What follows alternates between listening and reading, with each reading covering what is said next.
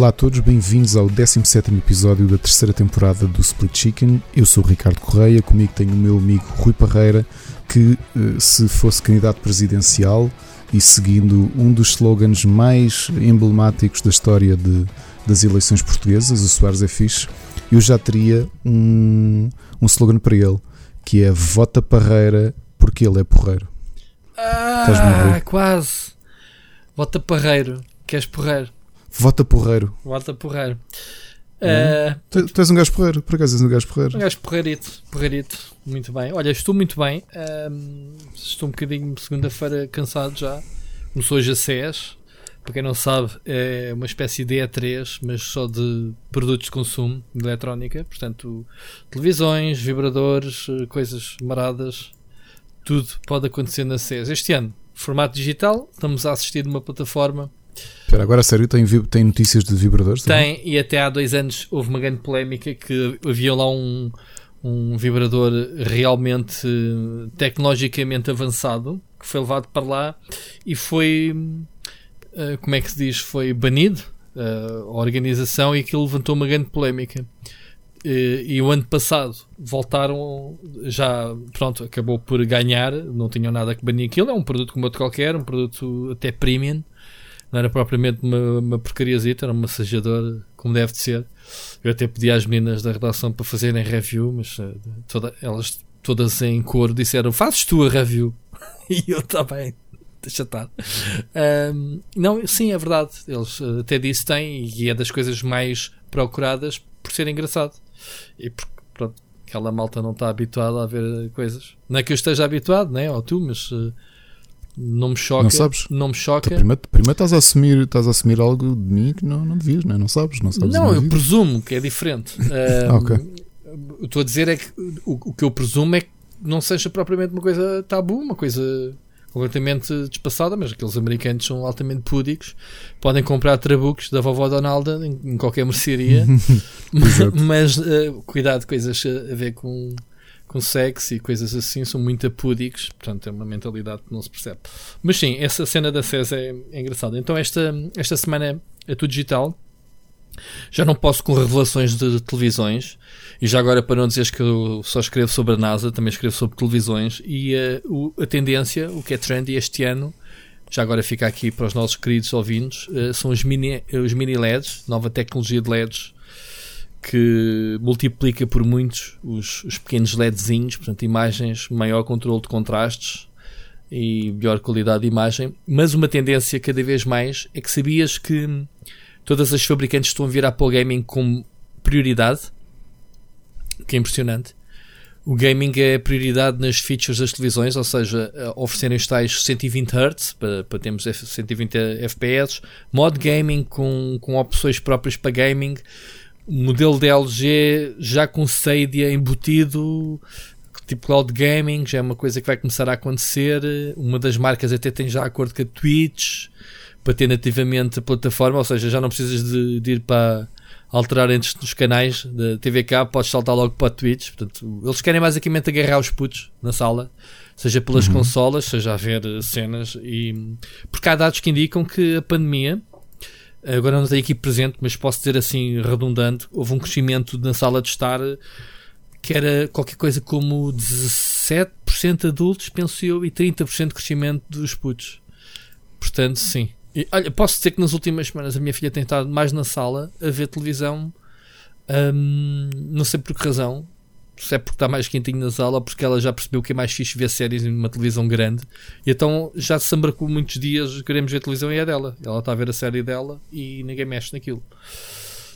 E portanto, isso, eh, eles sabem disso e a tendência é essa. Portanto, cenas para gaming, nova resolução, resolução 4K, assim, e 8K, algumas delas, e mini LED, é o trendy neste ano. Ok. Portanto, eu se comprar a televisão, já vai ser assim uma 4K. Não sei se já tens, eu ainda não tenho. Não, a minha televisão tem 10 anos. Pá, eu tenho uma Bravia, já falámos aqui, eu tenho uma Bravia que comprei 1080p, provavelmente fim de vida, já andavam as 4K ainda muito caras. Eu fiz um excelente negócio, a minha televisão até é grandita. Deve ter pá aí 40 e tal polegadas, é grande, 80 centímetros, uma coisa assim. Pá, é bem fixe. Um, falta-lhe o 4K. Lá está, porque o 4K já, já, já aqui disse que só notas para trás quando começas a consumir e voltas ao 1080p que ei, pá, com caraça, já não queres voltar. Quando é para a frente, deixas de estar, tipo, ah, pá, se nota muito diferença. É só quando te habituas depois para trás é que não queres outra coisa.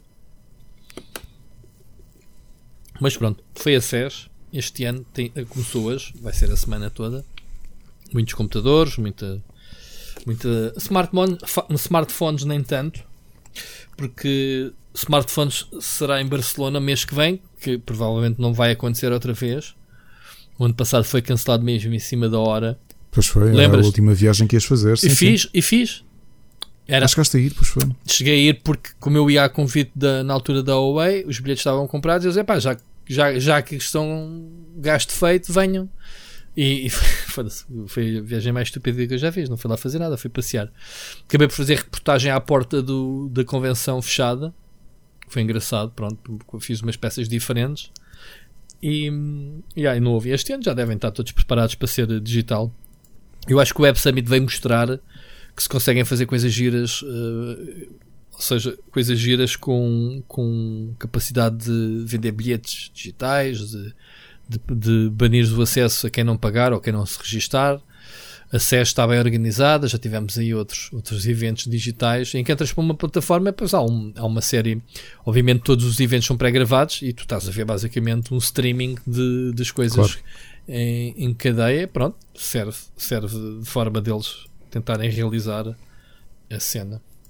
Vamos ver como é que será a E3, por exemplo, se este ano eles fazem alguma coisa digital ou não, ou se, ou se já morreu. Porque isto não há, não há forma né, de passar. O nosso confinamento vai entrar aí. Ricardo, estás preparado para mais, para mais 11 eh, meses em casa? Epá, a, minha, a minha vida não vai mudar muito. Eu tenho quase a certeza que vou ter de continuar a ir ao escritório. A Como vou daqui a umas horas, sim, não, não estou a ver ser de outra maneira. Uh, acho que as escolas ficam abertas, portanto vou ter que ir na mesma para ir buscá-los e a Ana vai levá-los. Achas e, que as escolas não fecham? Acho é, é, continua essa divisão. Há pouco estava a ler o público que, mesmo no, no seio do governo, há essa dúvida, porque alguns ministros acham que deve encerrar e outros que não. Pá, por tudo isto tem prós e contras, não é? A cena, as escolas eles dizem que é o, sítio uh, onde se está a cumprir mais as regras e, e onde, é, onde os putos estão mais seguros na escola. Nem sequer temos ouvido muitos casos em escolas, não é?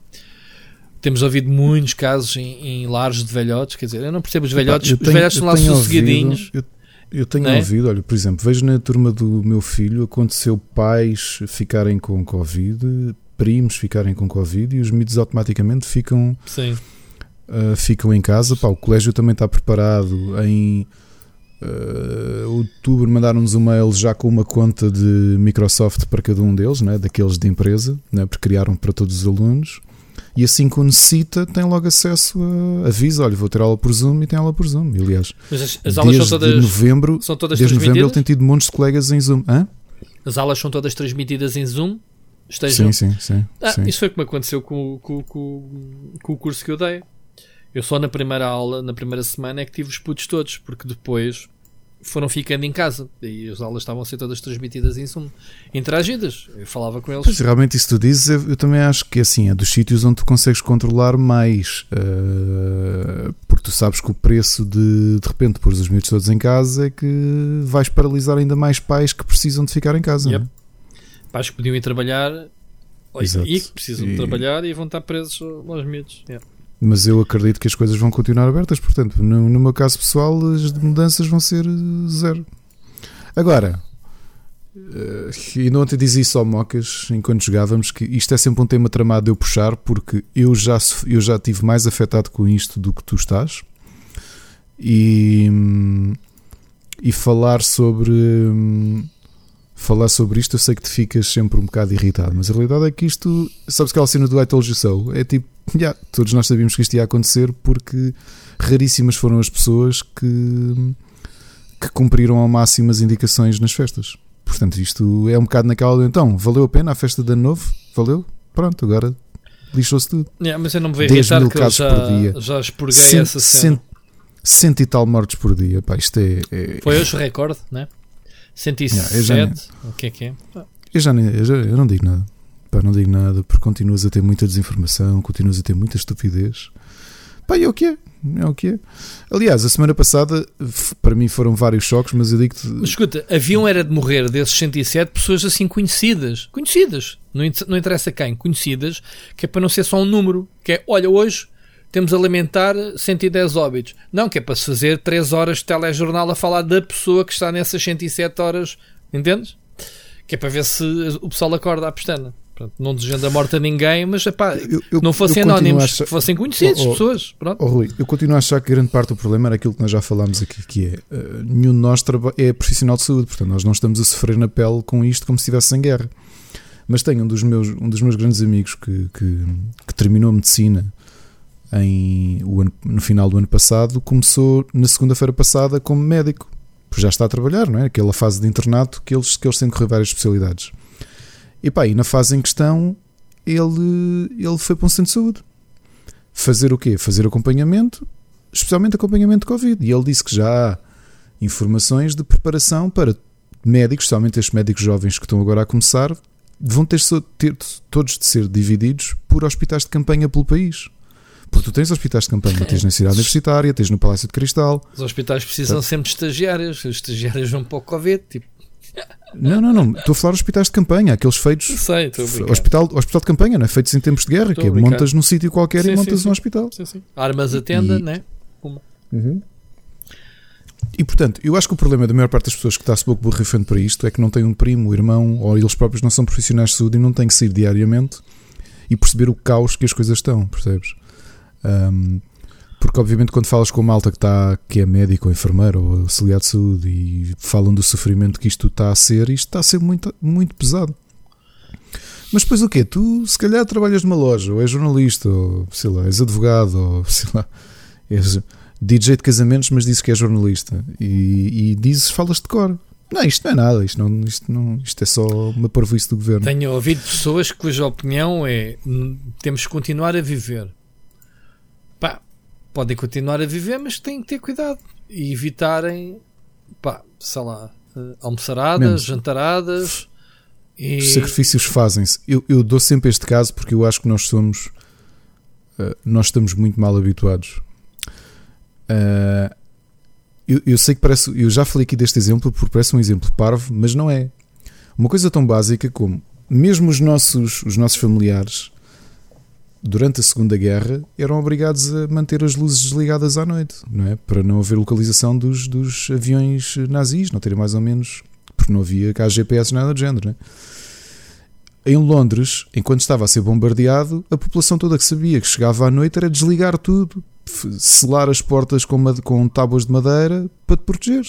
E acho que havia malta a dizer assim: que mas o governo. Eu ligo a luz se eu quiser. Então, então não tenho os meus direitos. Isso não existia, meu.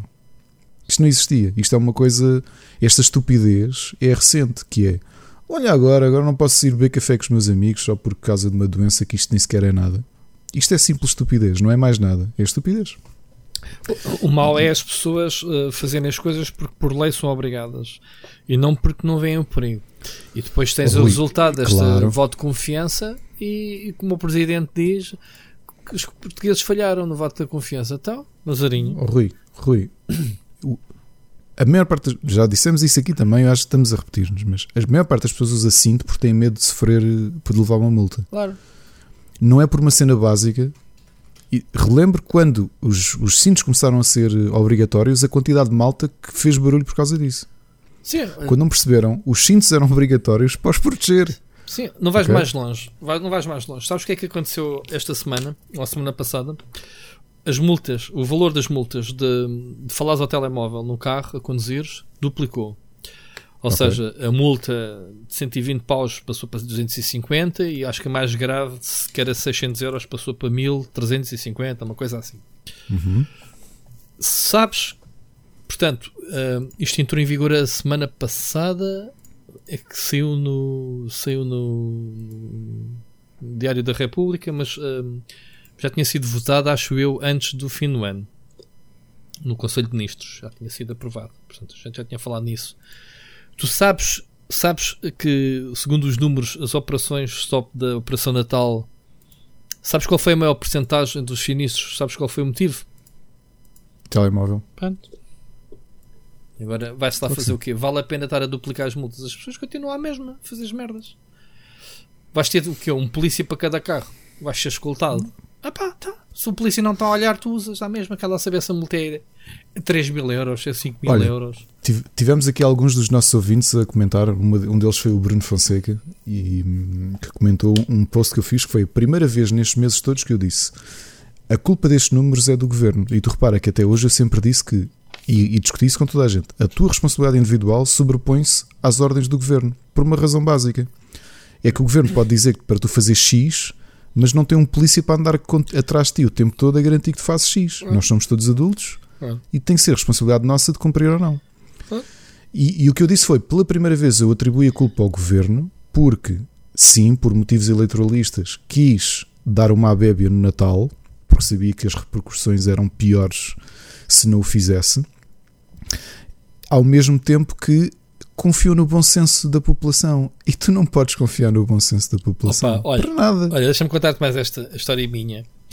Quando eu era puto, nos primeiros anos que eu tive a carta de condução, a Mónica morava no Cacém e morava em Queluz.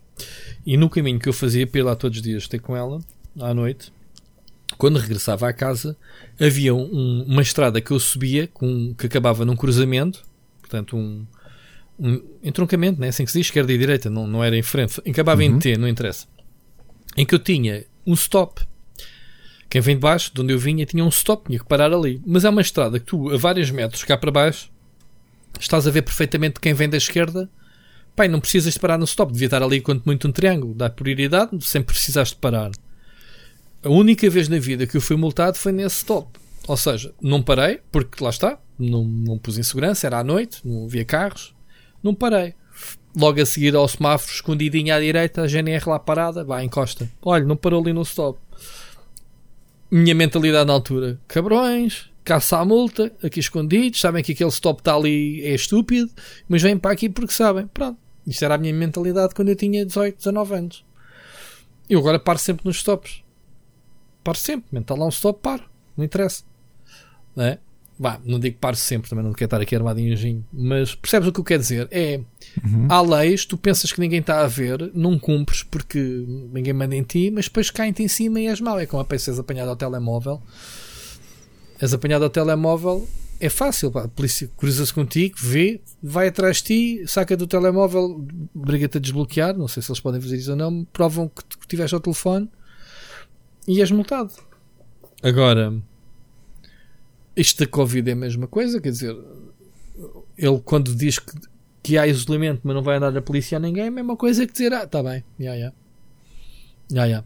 Onde é que as pessoas que vão cumprir são os comerciantes que têm que fechar as lojas, obviamente, que isso é pior. Aí não tem como fugir, ou estás aberto ou estás fechado, né? Se estás aberto, passa a polícia e és multado. Mas as pessoas estão-se a ralar bem, mano.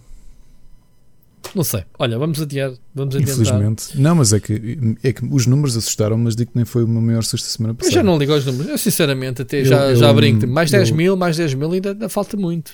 Para ser toda a gente. No, no dia dos reis estava aqui. Fui buscar os miúdos e aproveitei para sair para a pastelaria. Comprei um. Fui ao lixo e quando vim para cima aproveitei para comprar um bolo rei. Naquela. Pá, vamos comemorar o dia dos reis. Uhum. E estávamos aqui a preparar o jantar quando de repente ver em direto a invasão do Capitólio. Uhum. E eu digo foi das situações foi. em que eu me senti mais assustado nos últimos tempos, foi. porque era uma coisa que eu não imaginaria foi. eu ver acontecer. É a América, meu. a América.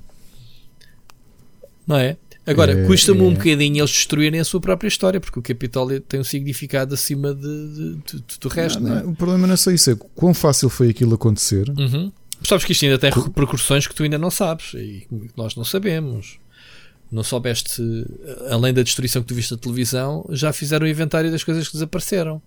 E, sim, sim, sim. E, e, entre esse inventário desapareceram computadores que supostamente estavam desbloqueados e, e, aliás, em utilização, porque as pessoas em pânico simplesmente abandonaram a secretária e os gajos levaram. Ou seja, pode estar comprometido muito uhum. seriamente um, a segurança nacional do país, porque se um computador destes desbloqueados vai parar às mãos de um hacker, eles, sabes o que é que disseram?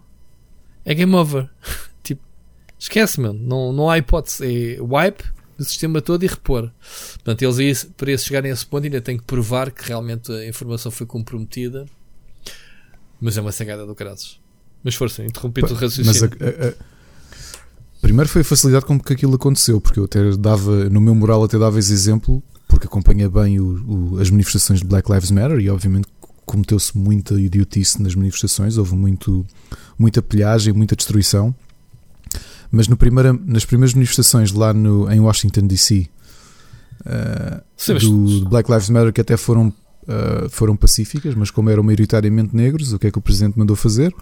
Encher as escadas do Capitólio uhum. de Guarda Nacional em riot gear. Uhum.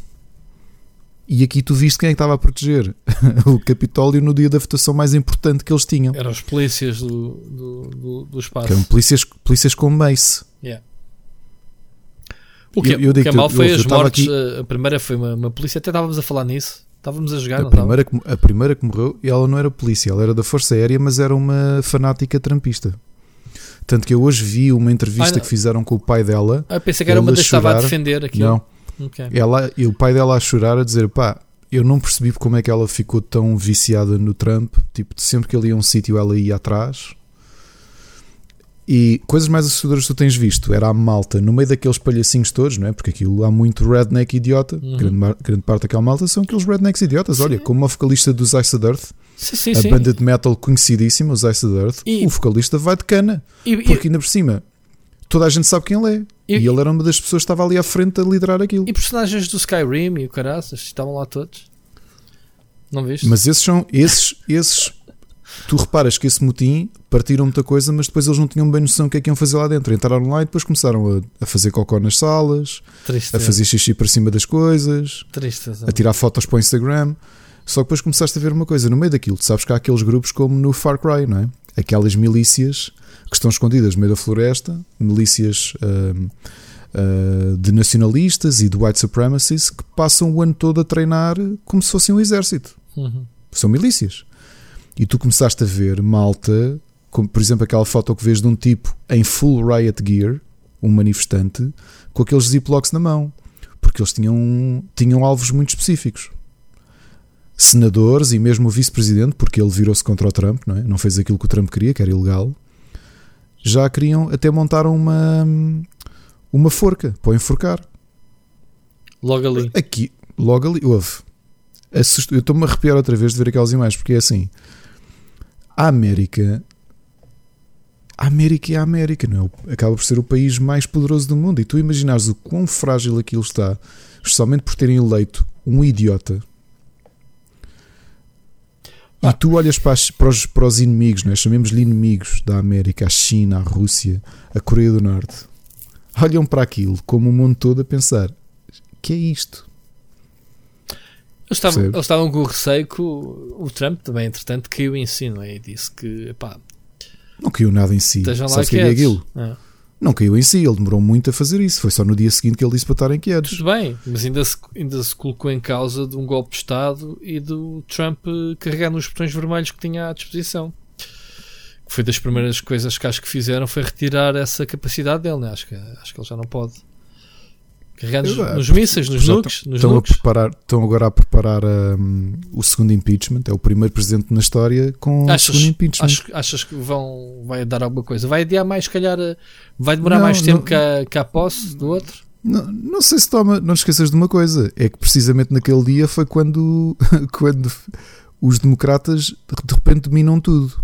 É que eles ganharam os dois lugares que faltavam do Senado, dos da Geórgia. Uhum. Eles estão em maioria no Senado na casa e tem a presença da, dos Estados Unidos. Quer dizer que o presidente neste momento tem full power para governar. Quer dizer que o Biden, sim, vai ter capacidade para, para, para tudo Se tiver cabecinha, pode ser bom ou não? Ou achas que isso também é mau? Ter a maioria absoluta? Depende, eu, eu, eu, depende do presidente. Eu continuo-te a dizer que o Biden vai ser um presidente de, de, de passagem. Transição. É um, é um presidente de, de transição, exatamente. Para quem? Ou seja, para normalizar as coisas. Mas para quem? Um Para passar a pasta a quem? Não sei quem é que vai passar a pasta. Isso é uma incógnita. Até pode ser um republicano. Não hum. sei quem é que vai ganhar daqui a 4 anos. Aquilo que eu digo é o Biden, para o tipo de, de presidente é porque ele é muito centro. E ele sempre, e pá, ele, a vida toda ele foi Senado. E a descrição que toda a gente faz. Já é, é conservador ou, ou progressista? Não, ele é, ele, Ele é progressista, mas dentro daquilo que são os progressistas é dos mais conservadores, não é? Dos gajos mais ao centro. Não tem nada a ver com, com o Obama, não é? Não, não é tão progressista como o Obama. E se calhar por isso é que ele também tem muitos aliados do lado dos republicanos e, portanto, toda a gente acredita que aquilo é o reset. Ele é o reset. Ok, agora limpamos a casa. Um próximo trabalho que ele tem a fazer é limpar aqueles nazis todos que se infiltraram nas forças militares e forças policiais. Sabes que... que é, que é uma coisa que nós não estamos a fazer em Portugal ainda, mas temos que fazer urgentemente.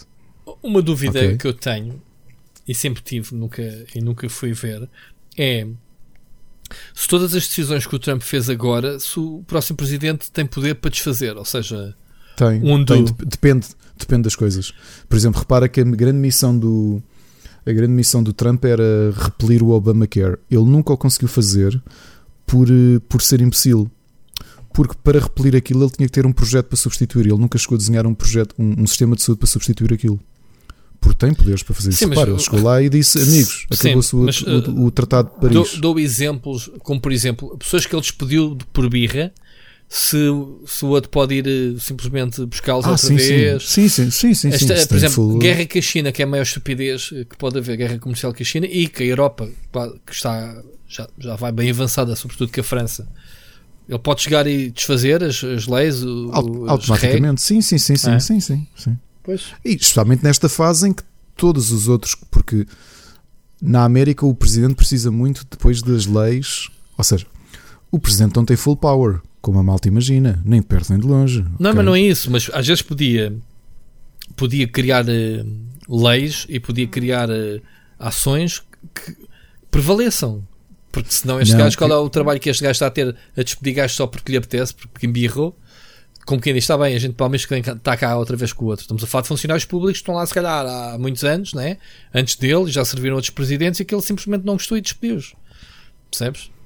Sim, há coisas que ele fez que vão, há muita coisa que vai ter que ser novamente reset. Lembras-te daquele grupo de, de, o grupo de acompanhamento especial de pandemias que foi criado na, durante a, foi em 2008 na, acho que foi em 2008, mais cedo, 2006 na governação do Obama, no primeiro mandato 4, 4 e 4, 8.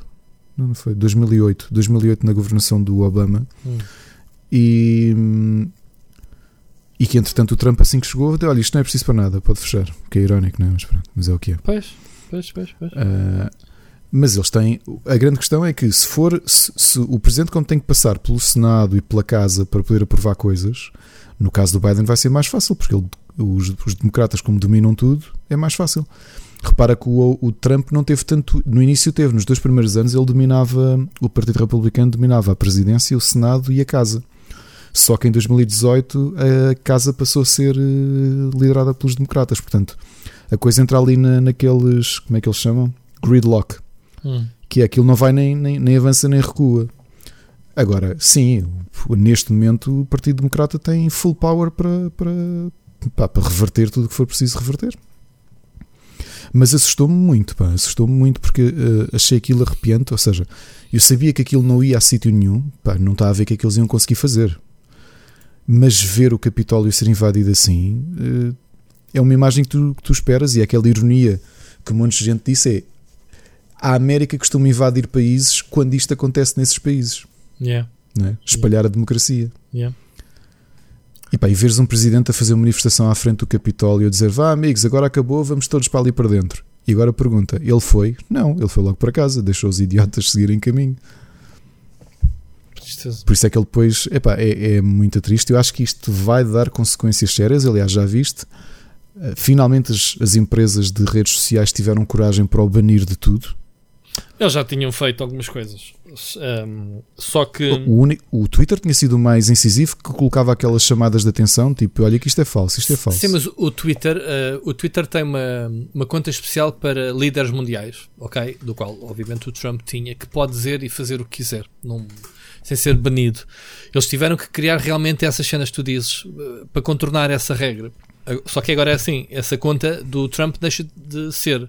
O Trump passa a ser cidadão normal e daí as regras aplicam-se a ele como aplicam-se aos outros trolls todos, eh, os que fizerem toda a cena. Ele só não foi banido antes por causa dessa cena, sabes? Uh, não sei se sabias, pronto. Uh, eu escrevi sobre isso e, e, é. que pá, essa conta migra para o Biden. Portanto, a conta do Trump passa para o Biden. O que não migra são os followers, porque o Twitter considera que pá, as pessoas que seguem o Trump podem não querer seguir o Biden. Então, uhum. a conta em si, eh, certificada e não sei o quê, a conta presidencial é migrada, o estatuto, digamos assim. Não é só o Presidente da América, tu, tu falas dos líderes mundiais, provavelmente o nosso António Costa e, e o Marcelo, as contas deles têm essa mesma, essa mesma cena. Portanto, o Trump passa a ser um gajo é troll, vens para aqui espalhar fake news, és incentivar o ódio, és bonito. Pronto, e acho que agora fizeram mesmo isso porque chegou ao limite. Como quem diz, ah, man, este gajo já não é presidente, man, este gajo está aqui armado em parvo. Não sabes porque é que isso é a parte triste Já não nos podem fazer nada porque, é. porque eles já tinham motivos suficientes para fazer aquilo. Tá bem, eles só tiveram coragem Trump real para fazer não foi isto coragem, porque em desgraça. Não foi, não foi, em desgraça. Mas não, mas não é coragem, Ricardo. O Trump repostou logo. O Trump fez logo, à primeira vez que, que, lhe, for, que lhe foi pagada uma mensagem, ou omitida, ou, ou, ou ser carimbada como fake news, ou não sei o quê, o gajo virou logo, no dia seguinte estava a fazer uma ação para, para, pá, para bloquear a, a, rede social. Pá, tu não queres isso, não é? O presidente é que manda nesta porcaria toda. Portanto, os gajos sempre trataram o gajo com paninhos quentes porque tinham medo de represárias diretas do, dessa besta. Agora não, agora o gajo já não é presidente. Pá, ok. O gajo agora já não ia fazer nada, né? já não pode fazer nada. Ouve lá, o, o, Trump, ainda a semana passada, ou há duas semanas, já depois de ter mais que perdido as eleições, continua a adicionar empresas chinesas à lista negra dele. Só porque uhum. sim, mano, porque, porque acha que é um perigo, o gajo continua pimba, pimba na guerra dele. A cena contra o TikTok continua. Um, pá.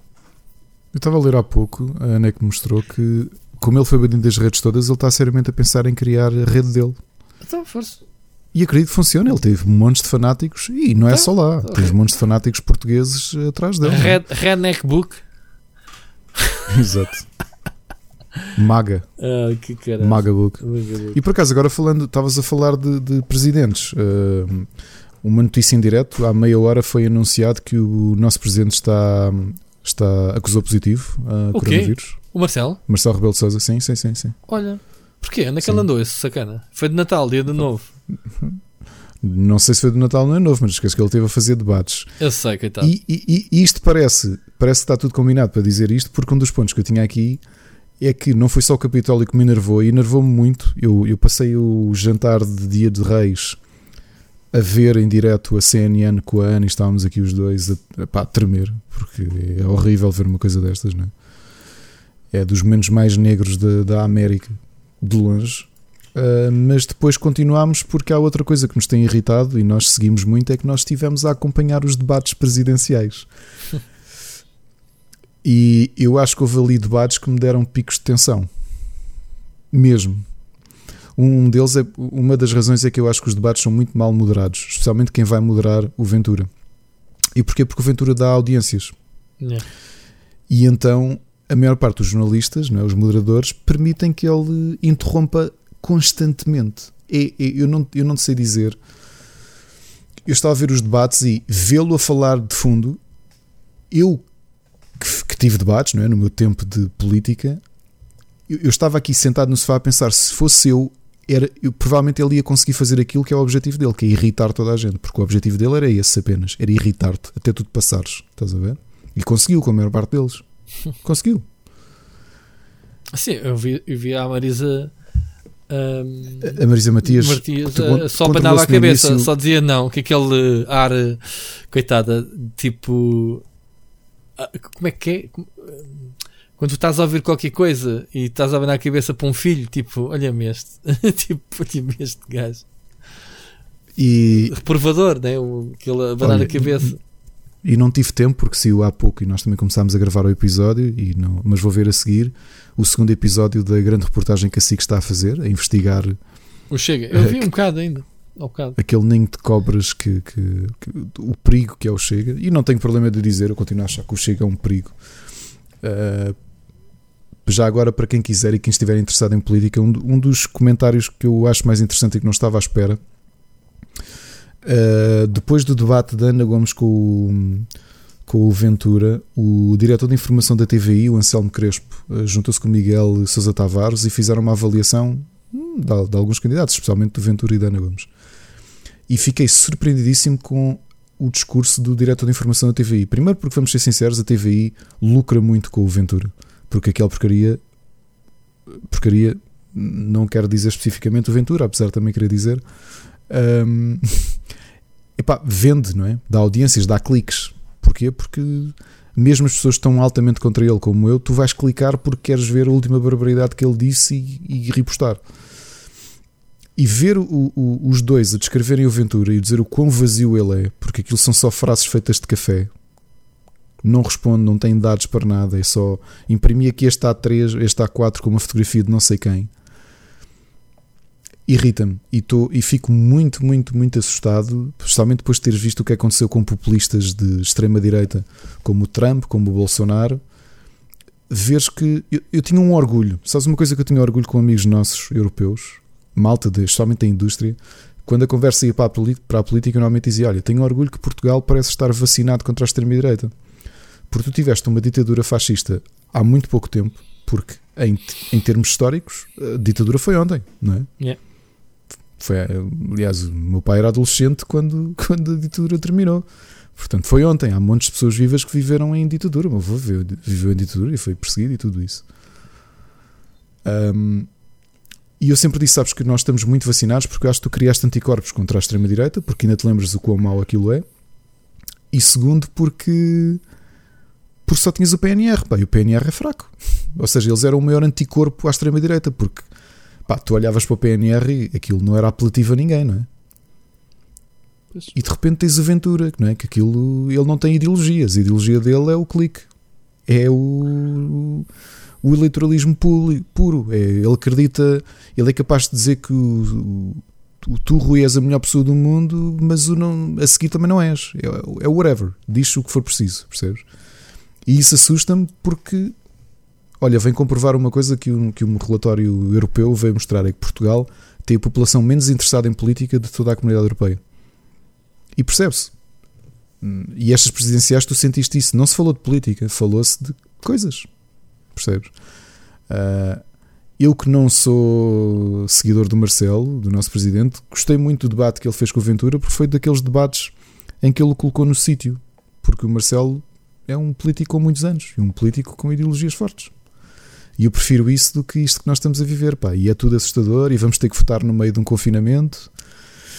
Pois. E olha, é isto, mas digo-te que me enervei muito com os debates, mesmo. Enervei-me mesmo muito. Hum, estava aqui numa pilha de nervos a ver os debates. E, e, há muito tempo que não sofria desta forma. E não é sofrer por defender um ou outro candidato. Quer dizer, eu tenho um candidato, mas não estou a fazer propriamente força pela, pela eleição. Não como fiz há 5 anos. Que é o teu candidato? É o Tim de Rans. Exato, é isso mesmo. Ele também teve bem, ah, não teve? Que as padrinhas... O Rans é, é, é, curioso que as pessoas acham que ele é um idiota. Ele não é um idiota. Não, ele não é idiota. Ele é simplório, é diferente. Uh, ele faz-me lembrar e... o Sassa Mutema. Lembras do Sassa Mutema? Claro que sim. O candidato do povo, meu. Ele, o tipo de metáforas que ele trouxe para o Ventura, aquilo foi, foi, foram maiores chapadas na cara do que se imagina. Chapadas não, calhaus na cara. Percebes? Aquilo, as metáforas todas que ele trouxe, naquela simplicidade dele, foi um bocado a dizer: Yeah, meu, mas tu és o fascista. Yeah. Percebes? E. Epá, e, e, e, e, as coisas são assim, portanto, vamos ver como é que são estas eleições. Tenho muita pena de ver Portugal aceder à extrema-direita. Pá, tenho. Tenho. Vamos tenho ver, mesmo. Meu, vamos ver, tenho, meu amigo. Tenho. Vamos ver. Olha, vamos, vamos avançar com o programa agora sério ou não? Uh, Pô, não tivemos a sério, falámos aqui. Falámos a sério, o problema é esse. É que repara, repara, a comunidade, a, a, semana passada, e no outro dia, acho que foi o Stephen Colbert que disse: então, esta hum, primeira semana de. 2021. Primeira semana de janeiro foi um ano muito comprido, não foi? Porque realmente. Aconteceu muita coisa. Aconteceu muita coisa. Yeah. Uh, não aconteceu muita coisa, foi no mundo dos jogos, que é o, a nossa principal questão. Uh, estamos na Silly Season ainda, está tudo a, a, ressacar. Temos aqui algumas notícias que vamos comentar rapidamente. Uh, temos algumas duas mensagens de leitores. E hum, começámos logo um ano com uma notícia, não sei se para ti foi boa ou não, a Nintendo ter adquirido a Next Level Games, portanto, juntou mais um estúdio à sua, à sua família. E para quem não sabe, a Next Level Games fez um, o Luigi Mansion 3, aliás, a série Luigi Mansion, não é? Uh, fez também. Que jogos é que fez o Mario Strikers e o Punch Out, dois jogos excelentes do Wii. Aliás, Mario Strikers é daqueles, daqueles spin-offs que me faz confusão. Uh, nem tentei apostar tanto no Mario Tennis, yeah. mas o Mario Strikers, pá, uh, deve ter sido dos jogos na, na, fase áurea da Wii. Foi a fase áurea da Wii ainda não era tanto aquela fase. Uhum. Acho que foi a última fase da minha vida, também por, por não ser casado, ainda viver com, com os meus avós. Uh, em que me juntava em casa de amigos para jogar. E nós tínhamos ali um conjunto de jogos, pá, que aquilo era roda bota fora. Ou seja, éramos para aí 7 ou 8 e era a jogar Super Smash e Mario Strikers. Uhum. Porque Mario Strikers era muito giro. Uhum. Muito, muito giro. Tenho imensas saudades. E o Punch Out, idem, não é? Foi um grande remake. E portanto fico muito contente da Nintendo dar o reconhecimento à Next Level Games. Epá, há estúdios que têm tratado muito bem as, as franquias da Nintendo. Parece que, um, parece que há certos eh, estúdios que a Nintendo acaba por eh, adquirir que parece que passam ali durante uma série de anos que têm que provar que, que Exato. Não é? Eles, eles eh, sei lá, só os últimos dois ou três jogos é, é, é que foram mesmo exclusivos, que eles fizeram outras. A lista de fazer a lista de jogos deles, eles têm muitas conversões para outras plataformas nos últimos anos é que se tem concentrado mais nisto no Luigi Mansion e, e, e, alguns, e os exclusivos para a Nintendo, mas eles têm outras coisas multiplataformas. Mas parece que eles primeiro é façam lá aqui, tomem lá esta licença, façam as coisas. Aconteceu isso que é Retro Game, que é Retro Studios, né? Uh, do, do Metroid, uh, uhum. que, que, eles até agora foram, foram retomaram o remake, ou, como é que é? O redesenhar de, desta última esta última Sim, aventura. Do, do Metroid Prime 4. Um, mas eles parecem que têm que provar, então, um, o valor, eu não sei se foi mostrado o valor, foi, não, o valor acho que não, um, 100%, portanto, isto também partiu da vontade dos acionistas, do, dos líderes da, da Retro, dizer está na hora de, de, vendermos. Obviamente que a Nintendo tinha todo o interesse em comprar, então procurou, procurou fez a proposta para comprar os 100% de, das ações do estúdio que estavam, estavam na mão do, dos executivos da empresa e do, dos, dos, próprios empregados é que tinham as ações, portanto não foi difícil. Continua tudo na mesma, tem um patrão novo. O que a Nintendo salienta é que é que vão ter acesso aos recursos, obviamente, da, da casa-mãe, vão ter uh, experiência, vão ter uh, um aumento de capacidade, uh, velocidade, produção, etc. Todas aquelas a máquina da, oleada da Nintendo, não é? o controle de qualidade, obviamente, também. Coisa que se calhar já acontecia com, com Luigi's Mansion 3 é um jogo de Nintendo, não é um jogo de um estúdio que fez para a Nintendo, não é? Sim, mas depois tu vês, eh, tu sabes que eu tenho sido grande crítico da Intelligent Systems, que já foi um uhum. estúdio próximo da Nintendo que, uhum. que fez muita coisa boa. Por exemplo, o último Fire Emblem, eu sei que a maior parte das pessoas gosta, eu não sou grande fã. Gosto muito. Uhum. Mas, o, mas o Paper Mar, os últimos Paper Mario é, são fraquinhos. São fraquinhos são desinteressantes, e, não é? Que sejam fracos. É, são jogos são... entediantes para mim. Este último. Quando, quando, tu comparas com coisas que eles fizeram ainda na era. na década passada, não é? Na década passada, não, há, há duas décadas. Uhum. Um, os Advance Wars, os Fire Emblems de, de portáteis. Um, o mesmo o Paper, os Paper Marios originais pá, e, e, ultimamente eu acho que acho que eles entraram aqui numa rotina de produção que já não Pá, tu olhas que eu, lançaram três Paper Marios em 8 anos, eh, mas nenhum deles é especialmente interessante. E tenho imensa pena. E aliás, o, o, a velocidade de lançamento de Fire Emblem eu acho que também está a sofrer um bocadinho com isso. Também tiveste na prática o, uh, três Fire Emblems em 7 anos. Um... os jogos acabam por ser um bocadinho copy-paste uns dos outros, temos mecânicas de combate, não sei o quê. Eles trabalham bastante a história. Este último, bem, temos história, temos personagens, mundo 3D muito mais elaborado, não é? tem nada a ver com, com, a simplicidade dos jogos da 3DS. É que eles ainda tiveram ali tempo. Houve um jogo que passou muito por baixo do radar e eu até gostei dele, que foi o Codename Steam. Hum. Acho que foi das coisas mais interessantes que eles fizeram, até porque quiseram, pá, quiseram variar um bocadinho, percebes? Uhum. Um, mas sim, a Nintendo tem estes estúdios periféricos e eu acho mais do que uh, de mérito terem ido buscar a, a Next Level Games, porque o Luigi's Mansion, é, o 3 é espetacular. Acho que. Já que falamos da Nintendo, o que, é que, o que é que podemos esperar da Nintendo para 2021? Tens ideias?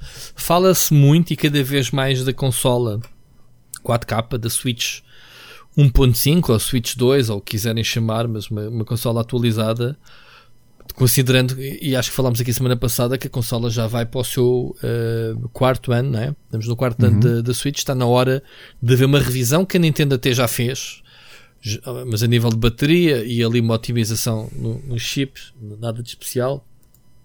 Mas a Nintendo sempre fez uh, ao longo da vida da, das suas consolas versões diferentes. Portanto, a 3DS, as portáteis, sobretudo. Sim, teve, teve várias, sim, sim. Pronto.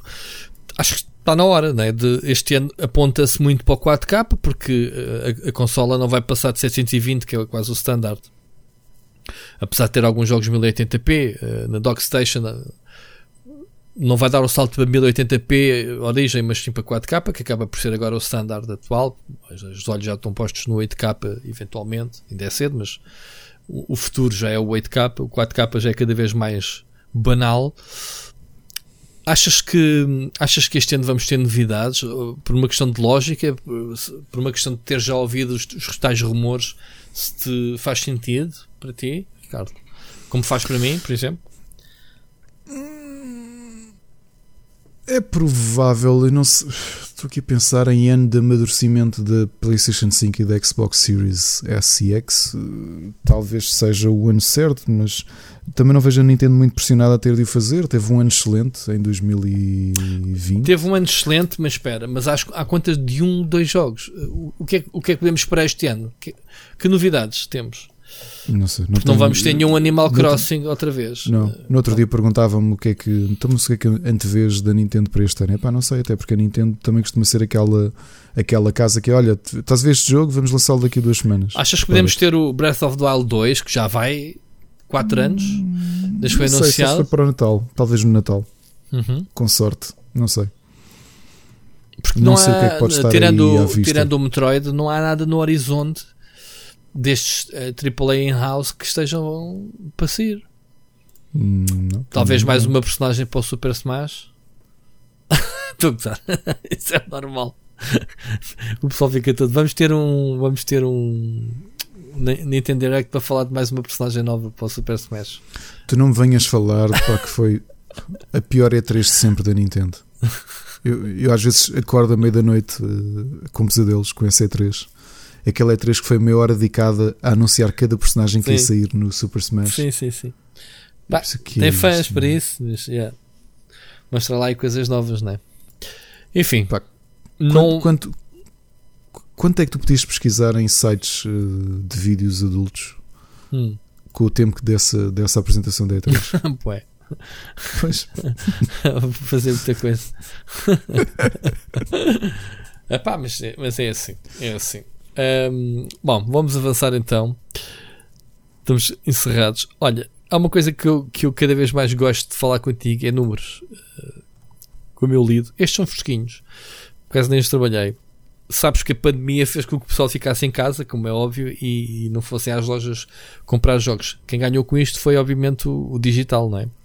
E então temos uhum. aqui recordes, recordes, crescimentos 12% de, de vendas do digital para 2020 uh, eh, com números bem interessantes. Portanto, estamos a falar de 139 mil milhões que foram gastos em jogos digitais. Portanto, em versões digitais dos jogos. Não é DLCs, atenção. Estou a falar de jogos comprados, que é aquilo que eu tenho andado a defender nos últimos anos, que é isto, o retalho está pela...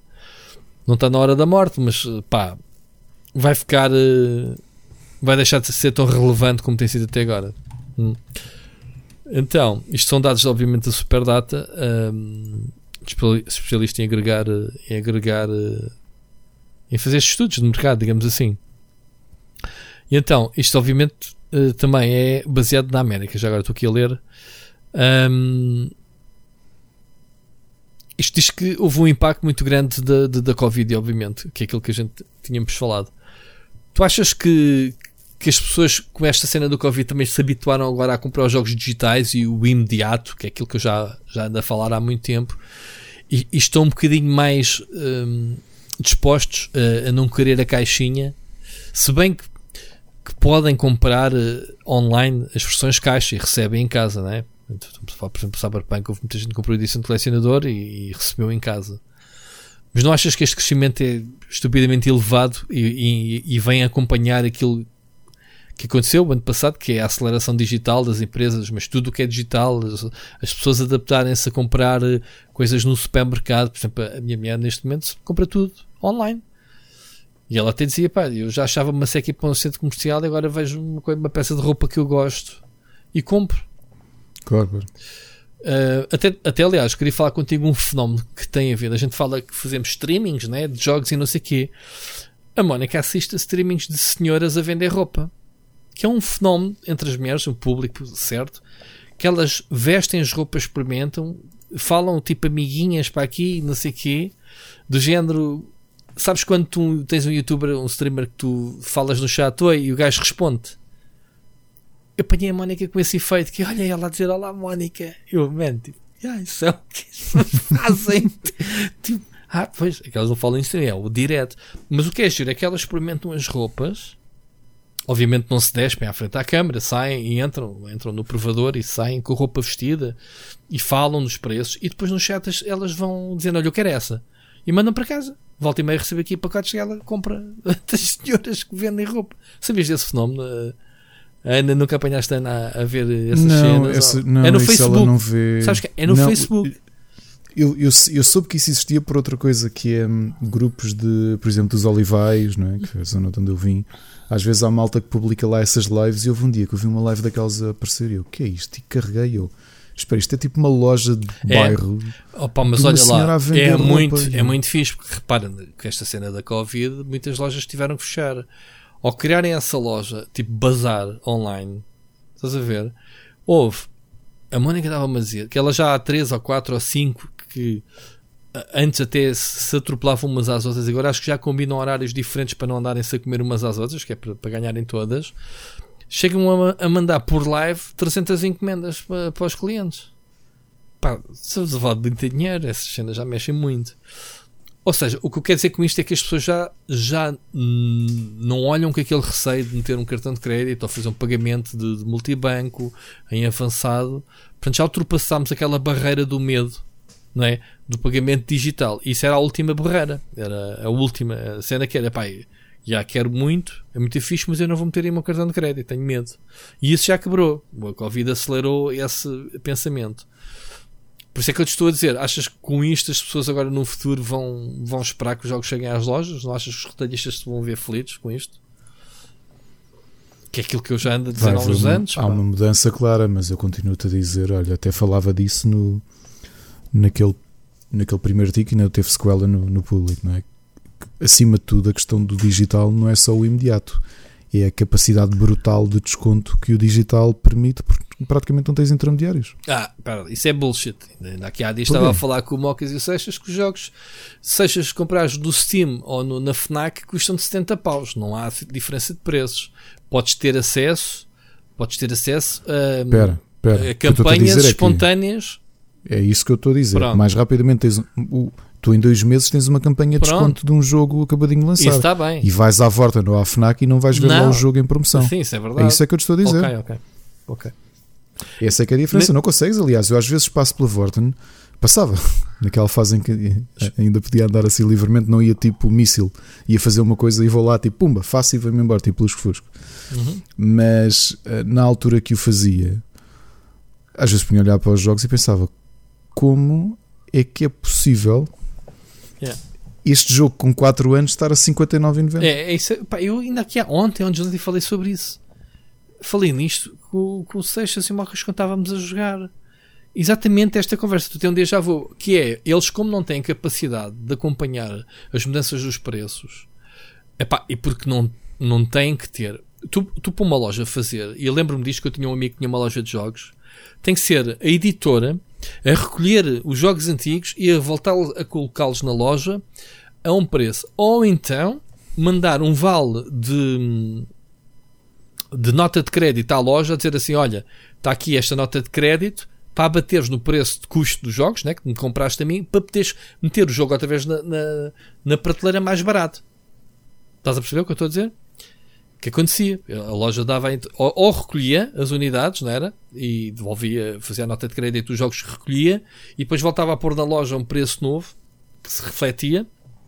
Lembro-me que a Coplay fazia muito isso com aqueles jogos budget, aqueles, por exemplo, um PES do ano passado, por exemplo, estás a ver? Jogos de catálogo que eles vendem com aquele segundo preço e tinham esse trabalho, que é o tipo que vai à loja recolher e atualizar os preços. Pá, tu nas grandes superfícies tu não tens ninguém, tu vais encontrar se calhar um jogo com 10 anos com etiqueta original de preço de lançamento de 70 euros ou 60 euros. Porque não há ninguém que mexa. Se calhar até recebem aquelas versões novas mais baratas, uma ao lado da outra, o mesmo jogo tem preços diferentes. Estás a ver? Ao mesmo tempo, pode acontecer teres uh, aquela cena do despacha, os gajos terem preços malucos cêntimos às coisas, às vezes apanha-se assim jogos, não estás à espera e fazes uma boa compra também. Pode acontecer o contrário. Pá, mas o digital tem esta flexibilidade, que é o que tu dizes, sim. O jogo hoje custa X, pá, passado mês pode custar de forma diferente, mas os jogos, em termos de custos que estás a dizer do middleman, não, não se aplicam nos jogos de lançamento. Quer dizer, até tens versões digitais bem caras, bem mais caras, porque te oferecem uns DLCs e um Season Pass e mais o caraças e pagas, chegas a pagar 100 paus por um jogo. Para levar os extras digitais todos, não é? Mas pronto. O jogo que mais vendeu digital foi o Animal Crossing, que de todas as vendas que já tá, vai nos 26 milhões, não é? De cópias que fechou o ano, 20 e tal milhões, já não sei quantos. 5 milhões uh, foi vendas digitais. Mesmo assim, uma diferença grande, né? o retalho vendeu mais que, que o digital. O Call of Duty Modern Warfare aparece em segundo. Um, foi o jogo que mais ganhou em 2020, segundo dizem aqui. Depois tens os habituais FIFAs e NBAs que, que estão no top de, dos 10 uh, eh, jogos premium mais vendidos. Epá, depois tens aqui, obviamente, o, o Last of Us 2, tens o Cyberpunk. Um, Deixa-me ver aqui os valores que eles têm aqui. O jogo que mais vendeu, ou mais faturou, pá, digamos assim, foi o Modern Warfare. Portanto, eu disse há bocado que o Animal Crossing foi o que mais vendeu em número de cópias, mas o que mais faturou eh, com os serviços todos e o digital foi o, o Modern Warfare com, com quase 2 mil milhões, mil, mil milhões, 913 milhões, pá, uma coisa absurda. O FIFA 20 com mil milhões, o Grand Theft Auto 5 pá, que continua a passar, como é, como é que o jogo passado estes anos continua no top 3, não é no top 10, top 3 dos jogos que mais, mais fatura, 911 milhões, é? Ricardo, outro estávamos a falar também se um jogo pá. para ser um, clássico, não era? Para ser um sim, jogo sim. retro o, que é que era? Tá, foi na minha live até que estávamos a falar nisso. Uh, tipo, tinha que ser duas gerações de consolas anteriores. Então, GTA V agora já é retro. É um jogo que saiu na PlayStation 3, mas também vai sair na PlayStation 5. Portanto, é um jogo next gen. Next gen retro. Fogo, estes tipos continuam. É absurdo. O GTA V é absurdo, mano. Um jogo mais absurdo de fatura. Depois temos NBAs. Hum, diz. Ok. Ok, ok. Não, não, não. É, são valores realmente. Isto 2020 vai alterar muito a, as, as numerações, não é? Não, não, não, fa não, faz sentido como é que um GTA V. O jogo saiu quando? Originalmente 2014? Ou 13, 2013, ou 13, acho 13, 13 ou 14, PlayStation 3. Sendo que não se esquecer que ele já foi oferecido na Epic, por exemplo. Não é? Certo, mas continua aqui a fatura. Não sei se isto é faturação, uh, diz respeito só um, Podem ser a, a, a, vendas de unidades, como todo o DLC, como todo o conteúdo, porque o, o, o, GTA V Online continua, é uma minadora. Eles, aliás, não lançaram, uhum. não lançaram expansões narrativas como fizeram com o GTA 4, porque uh, pá, contam as histórias que têm contar no GTA Online e vendem aquilo que nem pensinhos quentes, o pessoal compra. Pronto. Mas pronto, tens aqui depois o quarto e o quinto lugar, dois NBAs de anos diferentes com valores muito semelhantes. O pessoal gastou quase tanto em 2021 no NBA das capa 2021 como o 2020. Um com 889 e outro com 771, portanto uma diferença de 100, 100, 100 milhões. Vale, entrou. Depois tens outro Black Ops, o novo Black Ops Cold War. Depois então em sétimo tens a Nintendo com o Animal Crossing. Portanto, se tu dizes que foi absurdo que o Animal Crossing vendeu, só aparece em sétimo na lista. Oitavo, o Cyberpunk, Lá está, já sabemos os números absurdos também que o jogo teve, em pré-reserva. Pai, depois tens outro fenómeno que é o Sims 4, que é que está aqui a fazer também. O Sims 4 então é mais antigo que o GTA V. Quando é que, quando é que saiu o Sims 4? Porque eles continuam a lançar expansões e o caraças, não é? Deixa-me só aqui ver o Sims 4 saiu em 2014. Ok, pensei que tivesse sido anteriormente. Um, por fim, o Doom Eternal. Este até se calhar nem estava à espera. Um jogo com um FPS como este que faturasse no top 10. Portanto, é isto. Digital. Um, ah, há aqui uma coisa muito engraçada, Ricardo. O Half-Life Alyx foi responsável por 25% de todas as receitas que dizem respeito a jogos de realidade virtual. Vendeu 1.9 milhões de jogos em 6 meses. Ok? Diz que gerou mais receita um, este jogo que todo que toda a receita de, de VR no PC em 2019. Oh. Ok? Este jogo sozinho faturou mais que todo o mercado de, de VR. Portanto, em 2019 não houve o Alex, eu vi este ano. A Valve não ganha mais dinheiro porque não quer, porque eu, eu por exemplo, eu, tenho, eu descobri que tenho este jogo na, na minha Steam, sabias? Um, eu tenho uma. A minha conta. Tudo o que sejam jogos da Valve caem na minha conta. É um, okay. é um perk que eu tenho na minha conta. E outro dia estava. Tropecei no, na minha conta e, e, tinha lá o Alex caiu quando o jogo saiu, não vinha. Eu não o tenho é como jogá-lo, porque isto é só. É só para sistemas VR de PC, portanto eu não consigo jogá-lo. eles podiam lançar isto para a PlayStation 4, não percebo porquê.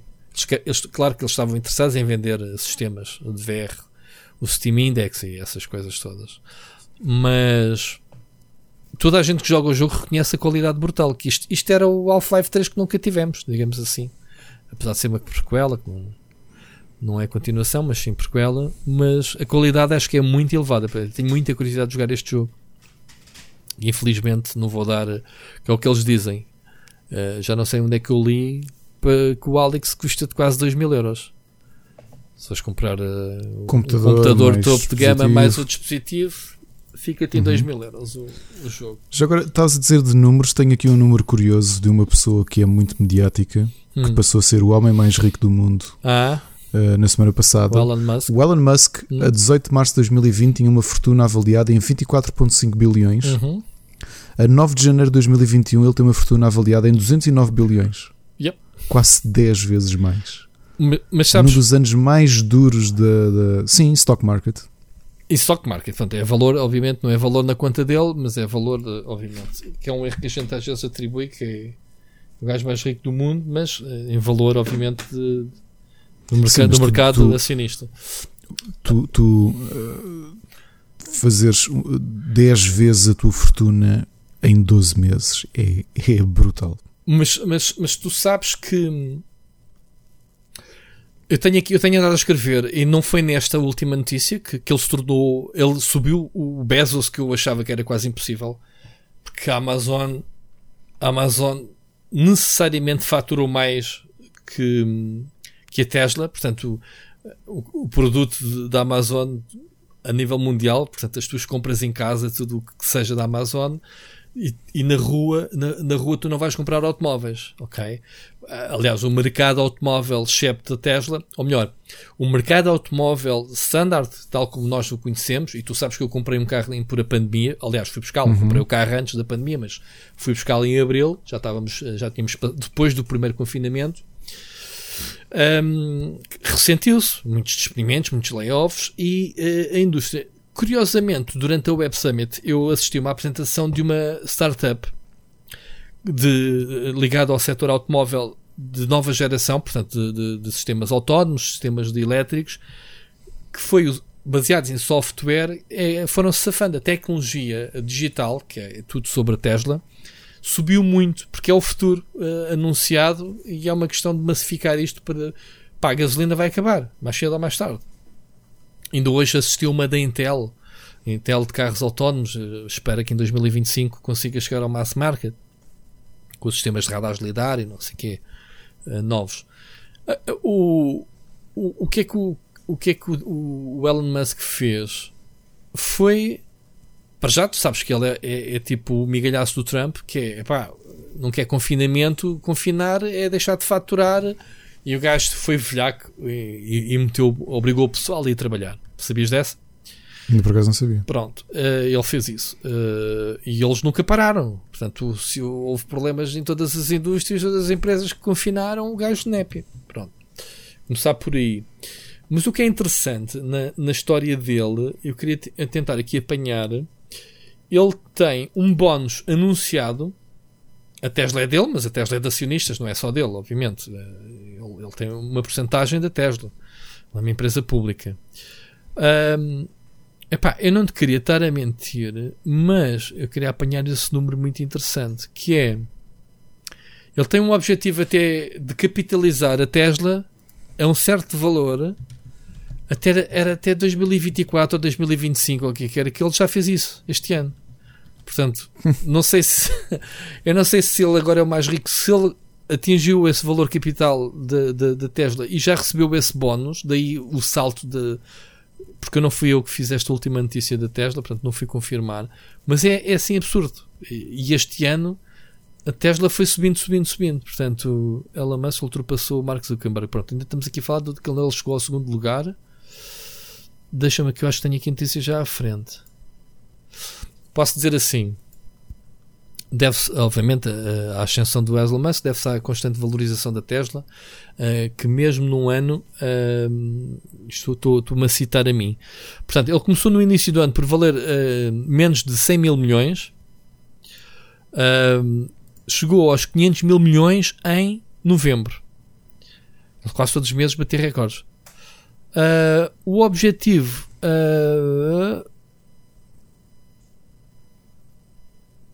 Espera aí. Ah, ok. O Elon Musk tem, tem. Repara, o Elon Musk tem até 2028, ou seja, daqui a 8 anos, para fazer a Tesla valorizar 650 mil milhões de dólares. Sabes quanto é que vale agora? Em novembro, quando eu escrevi Quanto? esta notícia, 500 milhões. 500 mil milhões. Ou seja, ele tinha 8 anos, portanto estamos a falar de um objetivo de 2028, estamos em 2020, agora 21, vá, 7 anos, para fazer valorizar a empresa em 150 mil milhões. Portanto, vai ser peanuts para ele. Então, ele recebe um bónus, assim, direto, dos, dos seus acionistas, 55,8 mil milhões, assim, pau, de bónus, por, por teres feito chegar a este marco. Que ele só tem que chegar em 2028. Imagina, 2028 já o homem triplicou ou quadruplicou esta fortuna dele, né? Pá, o homem precisa de dinheiro, Ricardo. O homem precisa de dinheiro. Tu sabes o que é que ele fez quando soube, quando lhe foi indicado agora que ele é o número 1? Um? Ok. Pá, ele disse qualquer coisa como tipo, ok, tipo isso, e então vendeu as casas todas dele ok? Desmaterializou-se. Ele quer é, ele quer ir a Marte. Este gajo é maluco. Este gajo, este gajo quer ir a Marte e, e não vai voltar. Tu vais, vais ver o fim do Elon Musk em Marte. Ele vai se meter na, na sua nave espacial que eles estão a fazer, um, que tem um nome muito muito curioso que se chama Starship. Sabes porque é que se chama Starship? Porque ele, queria, porque ele queria chamar um, à sua nave um, Big Fucking Rock. Uh, Big Fucking Rock e o pessoal disse BF, BFR, o que é que era? E o pessoal disse: é pá, não, tipo, não, não, então é Starship. Está feito. Não, não, não, então é uma nave espacial. Ao saber, então um pouco coisa. Já agora aqui um desafio para os nossos ouvintes, só por curiosidade, se encontrar alguma foto ou sobre a identidade de um barco chamado Barco. Ah, Arranjamos uma foto. Mas olha que ele dá nomes, mas ele dá muito, nomes muitas vezes às coisas dele, sabias? Sabes como é que se chama o barco que recolhe um, que recolhe o Falcon? Falcon é o foguetão deles. Portanto, a nave espacial é o Starship. O Falcon é o foguetão, vá lá, que, que projeta as cenas no, no espaço. Chama-se Falcon. Uh, sabes como é que chamam os barcos que recolhem o Falcon? Que recolhe quando, quando, quando regressa, né? Porque eles agora recuperam os foguetões, sabias disso? Os, os foguetões uhum. já não são desintegrados na atmosfera, eles já, têm, já estão a recuperá-los para reutilização. Sim, sim. Pronto. Então como é que se chama? Eh, chama-se, um deles chama-se uh, I Still Love You. e, o, e o outro nome não me lembro de cabeça, mas também é assim uma cena engraçada. Ah, não, Of Course I Still Love You. Se tu pesquisares, Of Course I, I Still Love You Boat. Uh, landing, pronto, até está aqui já a coisa. É o nome do. E é autónomo, é um barco drone. Portanto, é uma plataforma que, que, sim, sim. que vai ter com, com, com, com, com o rocket no mar se tu pesquisares aí vês a fotografia, é, é, é basicamente um, um bocado de estrada em cima de uma traineira, tipo um, um, uma, é uma cena, pronto, um, uma base do mar. Muito giro. Uh, estas coisas. Eu acho que o Elon Musk é um, é um gajo do caraças. E acho que gajo, o gajo tem uma cabeça e, e, e o gajo é desagarrado, é, está-se a cagar para o dinheiro, sinceramente, o gajo quer investir. O gajo foi o gajo, não sei se sabes, foi o gajo que lançou o PayPal. Sim, sei. Por acaso não é uma figura que eu admiro, nem sequer tenho especial hum. carinho, para te ser sincero. Mas por que razão? Não gosto da postura pública dele, acho um idiota na maior parte das vezes. É um, é um gajo excêntrico, é um gajo. É, é o típico gajo da nossa idade que é rico. Ou seja, não. se tu fosses milionário ias tornar um gajo boring, bem da chato e tipo vou para uma mansão, nunca mais ninguém me vê. Este gajo investe em projetos marados. Sabes que uma das eu não coisas. Dizer, eu não estou a dizer em investimento, quer dizer, o Western Culture, uh, como tu sabes, grande parte da atenção dele nem sequer é na representação, é no investimento de. e não é bilionário como, como uhum. o Elon Musk. Tu podes ser. O Jeff Bezos não. Eu, eu posso não gostar da postura laboral dele e não gosto, uh, mas ele não tem esta postura. O Elon Musk é um alienado. Eu não gosto da postura dele, de todo. Não, não há, há, um grande carinho de uma certa faixa de, de, de, internet por ele, não é? Elon Musk é o nosso herói. Pá, não mim, é o herói, é atenção, eu, eu, eu gosto dele, admiro epá, e é um gajo, é o, aquela mente brilhante, estás a ver cool. É, não é aquela mente brilhante aborrecido que se perde no raciocínio dele. o gajo o gajo faz coisas que mais ninguém se lembra. Pá, ele, ele, ele, ele também anda envolvido nos túneis do, do, dos Hyperloops e isso pode ser o nosso próximo grande sistema de transporte. Foi ele que, que, visionou isso e até abandonou e os outros, o, o, o Richard Branson, o Hyperloop, foi, foi buscar há duas ou três empresas já a concorrer com uma ideia que nasceu da idade dele. Que ele tem outra empresa Tu deves conhecê-lo pela Tesla e pela SpaceX, que são as mais conhecidas. Mas ele tem uma empresa chamada The Boring Company, sabes? Boring. Company foi a empresa onde ele faz uh, estas. faz merdices. Por exemplo, o, aquele flamethrower que ele disse. Uh, fez uma brincadeira de 1 de Abril do olha, vou fazer um, um lança-chamas. Aquela merda disparou. O pessoal queria todo. E o gajo, por piada, fez não sei quantos, uma edição limitada de um, de um lança-chamas que esgotou logo assim, tipo num flash. Estás a ver? Mas o gajo, a Boring Company, está a fazer a cena do. A ideia é furar os túneis de alta velocidade, meteres os Teslas lá dentro pá, e, e, e atravessares uh, a, a, combater o trânsito, basicamente. Em vez de ser pelo ar, como há muitos que estão a fazer, né? os carros voadores, ele está a fazer por baixo da terra esburacar, esburacar o, o, uma espécie de metro, mas para carros de alta velocidade, estás a ver? Uhum. Tu metes-te num, num, num, barco e tipo um besidrogo, estás a ver? Sim. Metes lá dentro e bzz, és projetado. Pronto, tem uma série de projetos, tem coisas fixes que podem mudar a vida da gente no futuro, não sei. Agora sim, ele tem esta atitude de playboy, de, de, de gajo de, de sei lá, da postura que tu dizes que não gostas, ok. Mas é um gajo descontraído, mas não é um, não é um gajo boring, não é um gajo que me aborreça.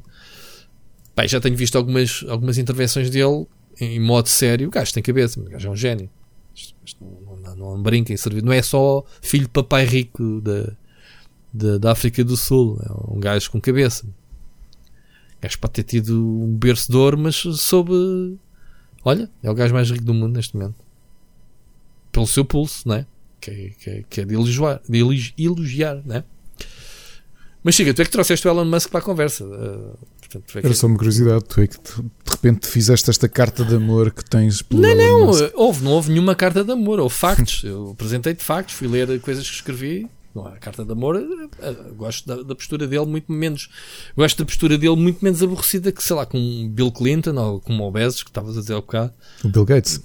Bill Clinton, desculpa, Bill Gates, tens razão. Eu, uh, eu, por acaso sou mais fascinado pela postura de Bill Gates e a malta. Assim. Não, o que eu estou a dizer é que o Bill Gates é um gajo que neste momento nem ouves falar nele, porque pronto, ele já passou essa fase. Já não. Ouves, ouves porque tens os negacionistas a, a, a dizer que foi ele que inventou o coronavírus. É, isso é estúpido. Que... Ah, adorava, por exemplo, a postura do Steve Jobs, que era muito mais badass que este.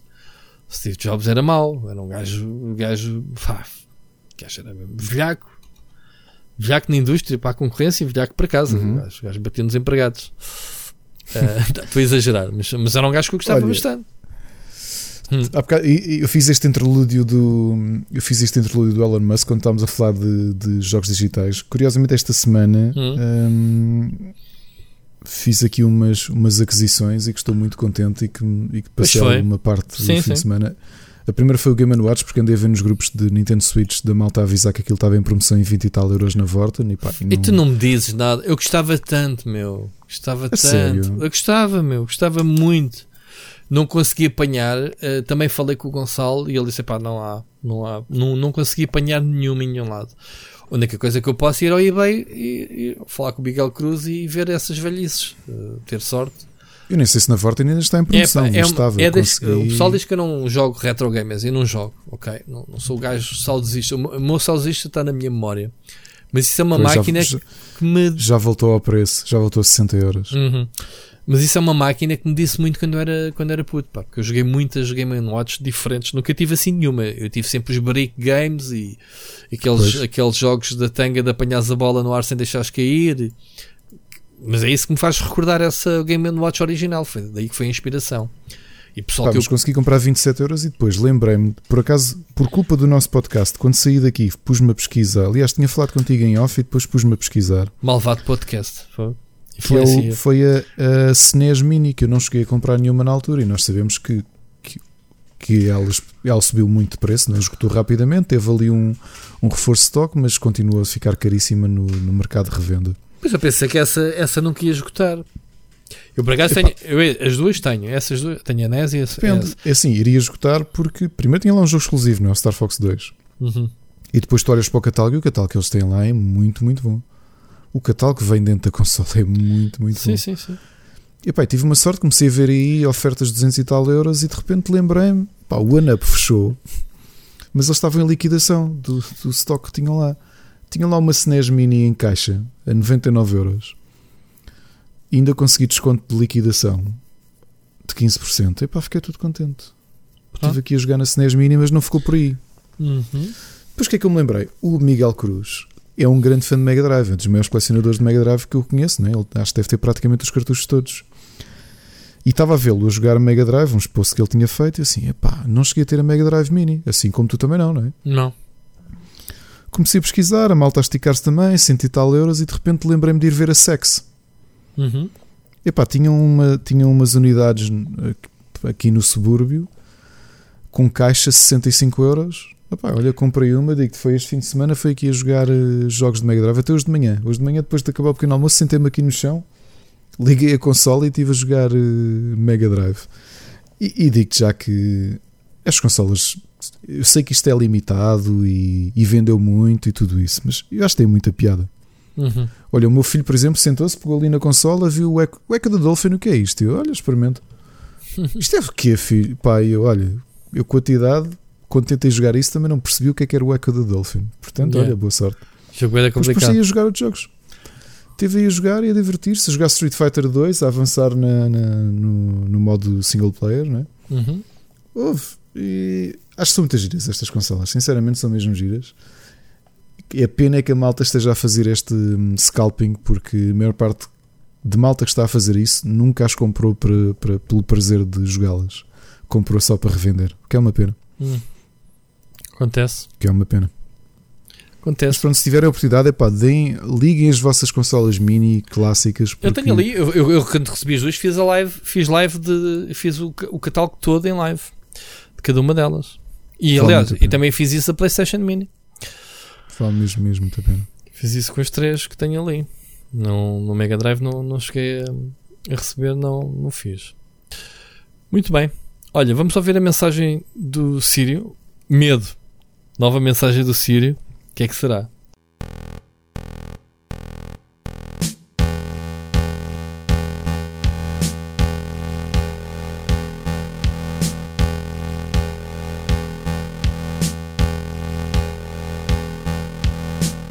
Bonjour. O meu nome é Siriu e eu sou a verdade. Porque continuo sem patrocínios. Hoje não vos venho dar música, mas sim apostar que o Ricardo está tão empolgado como eu depois do último episódio da nossa série de eleição, Estados Unidos da América. Ninguém estava à espera daquele plot twist de quarta-feira, a não ser todos os que vivem fora dos Estados Unidos. Sic semper tyrannis, Sr. Trampa. Cá fica à espera do season final. Venho hoje sim falar sobre o projeto Advance, mais especificamente agradecer ao Marco e a equipa pelo trabalho que está a fazer no Retro Gamers. Depois do ato falhado do episódio de estreia, devo dizer que adorei tanto o episódio do ZX Spectrum e o do Game Boy. Em Portugal temos um problema grave de egos. É sempre fácil dizer mal, mas poucos conseguem fazer melhor, ou pelo menos oferecer críticas construtivas aos projetos nacionais que todos devíamos acarinhar. O Rui já falou sobre o assunto e eu volto a reforçar. Quem quiser começar um novo projeto de videojogos, cá estarei disponível para o que for preciso. 2021 tem de ser um ano de mudança e de novos começos. Mas não se deixem enganar. Temos um par de meses muito complicados à nossa frente. Por favor, cuidem de vocês e olhem todos uns pelos outros. Este vai ser o inverno mais longo das nossas vidas. Despeço-me com bem-aja a quem me ouve e aproveito para informar que o melhor jogo de wrestling deste século já roda na Nintendo Switch. Podem encontrar o Wrestling Empire na eShop. Ouvimos para a semana.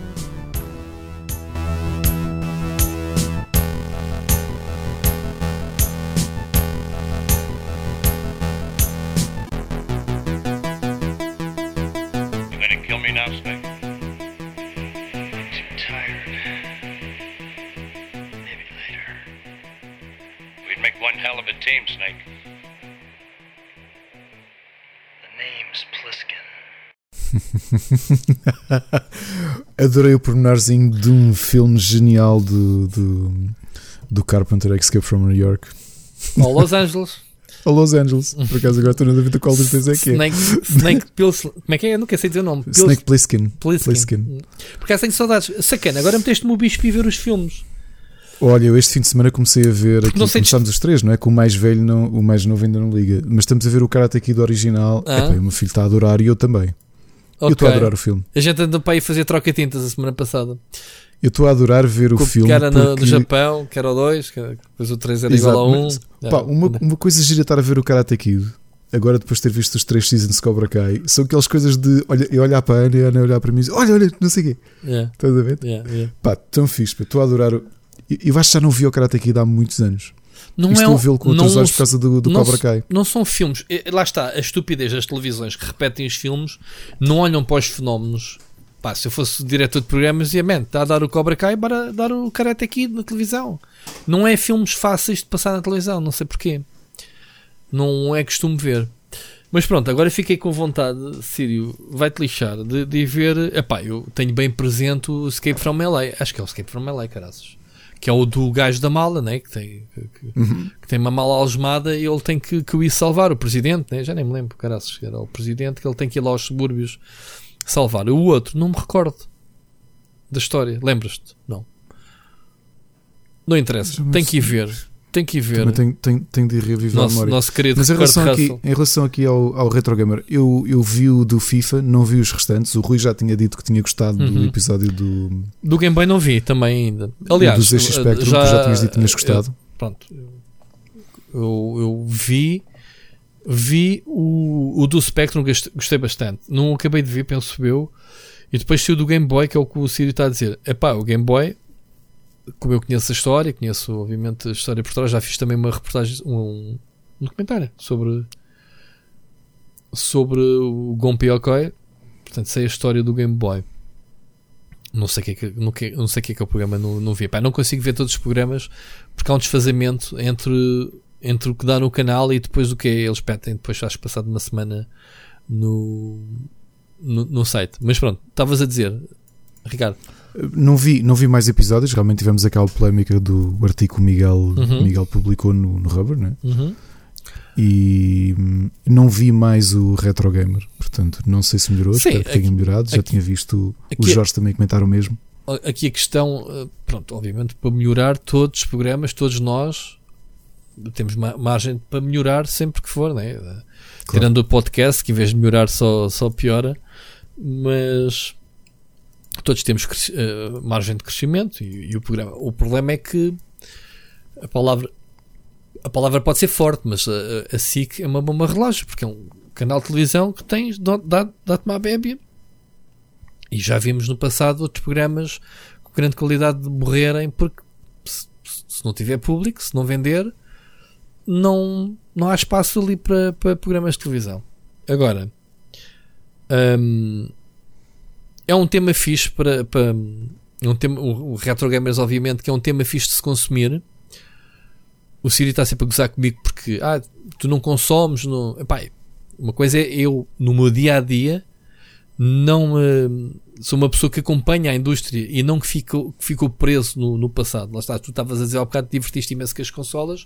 Eu fui fazer a revisão aos jogos das consolas, a maior parte deles com, com foram consolas que me passaram ao lado não me identifico com elas. Se a sua amiga Mini provavelmente iria passar a jogar uns jogos, experimentá-los em live ou o que é que seja, eh, com aquele brilhozinho nos olhos de nostalgia, mas não faria isso para me divertir no meu dia a dia, porque eu gosto, gosto de jogos novos, gosto de, de acompanhar e, também por uma questão de tempo.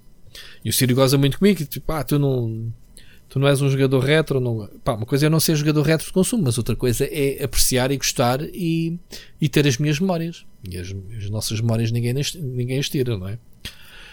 Um, mas é sempre fixe o, programa para as pessoas mais velhas que se identificam, que não são, não são aqueles aquele público que é o pessoal que está na internet que sabe tudo sobre tudo, como é o caso do Miguel, uh, que, que, colocou uh, o conhecimento dele muitos furos acima daquilo que o programa ofereceu. Acho que eu não li, lá está, eu não li o artigo do Miguel, sinceramente, e não vi muito do tal programa do FIFA.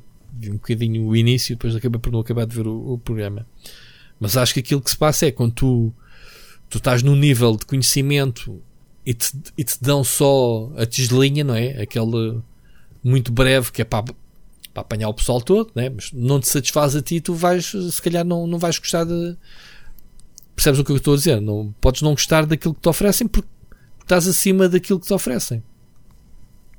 Agora, o Siri tem razão, que é, pá, mal feito ou bem feito, tem que haver é projetos. Pronto, isso foi o engraçado é que na altura, isto agora, sem debater, porque também pega aqui naquilo que o, que o Sírio diz, eh, havia, houve muita gente uh, a criticar o Miguel uh, e em extensão o Rubber também, com esta questão dos egos.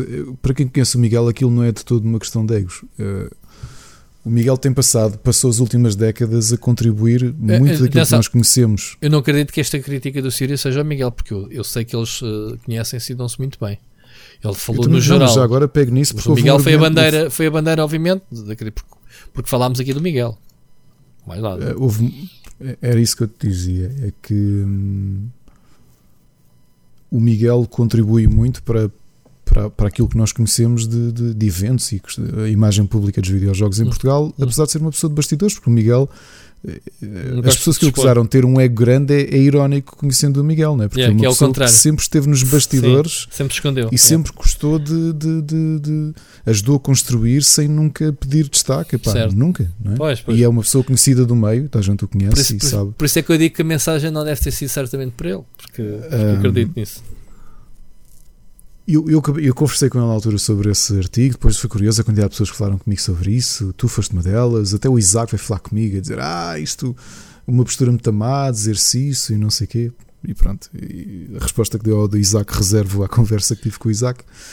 Mas nem sempre eu acho que, que oh, Sírio, eu percebo o que é que tu dizes e o Rui também disse isto e eu, e eu concordo com ele. Tu tens de, de, dar a mão e tens de apoiar, mas eu acho que tu nunca podes uh, baixar o sentido crítico. Uhum porque não vale qualquer coisa.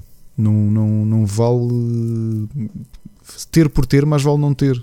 Porque, porque ter por ter, com falta de qualidade, e não estou a dizer que seja este o caso específico, não é? Como te disse, só vi um programa, foi o do FIFA e não gostei. Uh, mas também dei aqui, dei aqui o exemplo inverso porque gostei muito do programa de formato, aquele formato do, do IGN, do, do, daquelas notícias, porque eu acho que prejudica mais um, um, a progressão deste tipo de conteúdo, teres uma coisa má do que não teres. Porque teres uma coisa má provavelmente torna o terreno estéril durante X anos. Porque depois ninguém quer voltar a investir. Olha, ah, mas é o que há. Não, deixa estar, não, não há disso. E acho que o Miguel sente aquilo que eu também sinto e que o Rui também sonha há muito tempo em fazer, que é um, que é um programa, ou teres programação, olhar para os videojogos como tu hoje olhas para o cinema ou para a literatura. Uhum. Olhar para eles de forma séria, quer dizer, não faz sentido. digam-me, se calhar existe, há programas de cinema na televisão com um ar mais tipo curto-circuito. Não existe, pois não? Ou existe? Não, não sei se existe, existe, existe o, o especialista, o, acho que é da RTP, que é o hum, Janela Indiscreta. Eu gosto muito do programa, eu gosto da forma como ele expõe. Como o Mário Augusto. Pera, mas, mas, é, é, pera, mas é exatamente isso. O Mário Augusto fala de cinema como eu gostava que se falasse de. Exato, isso é a minha referência. Pronto, exato. Pronto, isso era o, o que eu digo é, yeah. o que eu digo é, o cinema já está tão maduro. A minha pergunta é o inverso, é tu ainda fazes programas de cinema como se fosse o curto-circuito, aquela cena do Yeah, man, boé fixe, estás a ver? Tipo, Yeah, jogos, estás a ver, man? Estás a perceber o que eu quero dizer? Sim, sim. Parece que ainda tens a necessidade de olhar para os videojogos como um meio adolescente. Yeah, percebo. Percebo que estás e eu acho que continuas a perder muito tempo. Estás em 2020, é a indústria de entretenimento, a indústria cultural mais lucrativa vejo, do mundo. Mas eu não vejo estes retro gamers a fazer isso, atenção. Também não, não. pera, não, não, não é isso que eu estou a dizer. Hum. E eu acho que é, o Miguel sente isso e tu também sentes isso, e provavelmente eu também sinto isso, que é tu tens uma expectativa de ver um programa com outro pedigree. Epá, e a palavra pedigree agora eu dizer, epá, que snob que tu és.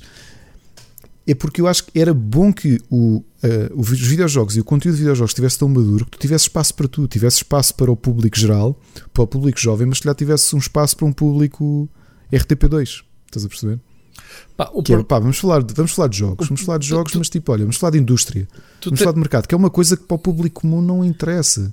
Tu tens aqui um olha, problema. O que é que achas da compra deste Isto que nós tivemos aqui a falar, olha, a Next Level Games faz sentido, sim, depois Intelligent Systems. Isto é um tipo de discurso muito mais de nicho, não é? Se dá para um segmento da, da população, mas é pena tu não teres o amadurecimento dos videojogos ao ponto de poderes fazer isso, ou seja, a entrada dos videojogos na televisão é sempre numa perspectiva um bocado juvenil. Mas, oh, Estás a perceber? Oh, Ricardo, porque, porque isso já não faz sentido na televisão, porque neste momento. Uh, Lembras-te da crítica que eu fiz ao programa? Foi estes programas não, não funcionam na televisão. Espero que venham uhum. para a net, porque eu não vou ligar uhum. a televisão para ver estes programas. Pronto, era isso que eu te queria dizer.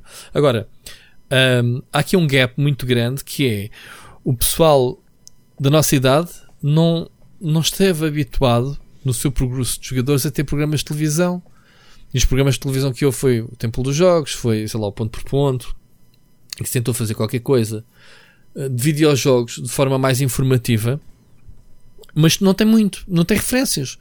E os putos, não, mesmo, agora, por não terem essas referências, vão à net Sim. e têm os youtubers.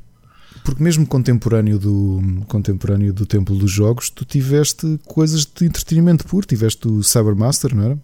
Nem sei, nunca vi esse programa. Toda a gente fala nisso. Não sei. Cybermaster é era, da, era da Ecoplay. Aquilo era, era só Sega. Era, patrocinado, era uma mas, plataforma de promoção da Sega. Mas eu não sei, meu. Não, não via isso. Eu não via, eu via aquilo religiosamente. Achava imensa piada. Pronto. E... Era com o Miguel Ramos, cabelo uh, azul. Era isso? Não, não, não. Isso era o outro. Isso era o. Como é que ele se chama? Next Level. Afinal havia bué de programas de jogos e afinal eu é que sou parvo não, não os ver. Epá, mas Naquele eu, período houve. Sim. Eu lembro-me, quando eu era puto, havia um canal satélite alemão pá, estava sempre a dar jogos. Agora, mais recentemente, havia o Jinx na TV Cabo. Sim. Mas havia um canal, acho que era alemão. Epá, eu lembro-me de ver estar. Eh, Desculpa, último nível. Último nível é como se chamava o, o programa do Pedro Miguel Ramos. Ok. Sim, depois também tiveste My Game TV. Lá está, com o. que era o, o projeto onde estava o Calvin e o Jorge, ligado à revista Hype e My Games. Pronto, tivemos alguns. Uh, mas lembro-me de ver, quando era puto, estar a ver jogos como o Desert Strike e jogos pronto, não havia internet, era, o impacto era diferente. Mas, hum, mas era ser uma cena informativa. Portanto, há aqui um gap muito grande entre não, há, não houve um acompanhamento. Há de repente algo que já vês na net, na televisão. Epá, e queremos quer não, isto é uma tentativa da net ir buscar o sucesso, já falámos aqui, sucesso que é internet, buscar o público de internet para a televisão outra vez, que é oferecer-lhes aqueles conteúdos. Claro. Pronto, agora o meu medo é há um investimento, há um entusiasmo e há depois os investimentos se as coisas não baterem certos. Eh, vi recentemente, eu não sabia disso, que que uh, como é que chama o canal de televisão de, de, de, de futebol? O Sport TV também tinha e, e, também já desistiu. Exatamente, a Sport TV tinha algo para fazer eh, frente à RTP Arena, não era? porque aquilo centrava-se mais uhum. em esportes. Exatamente. Pá, nem sequer deram tempo daquilo amadurecer, de, de, de, de alcançar público ou, ou, sei lá. Pá, também se calhar estamos a falar de que o, o público dos esportes não paga para ver uh, Sport TV, não é? Sport TV é o pessoal do café, o pessoal que vê a bola do Benfica, o Sporting e Porto, essa malta toda, não é? É, é, gosta de esporte em geral. Não sei se é o mesmo público que gosta de ver esportes. Portanto, não sei.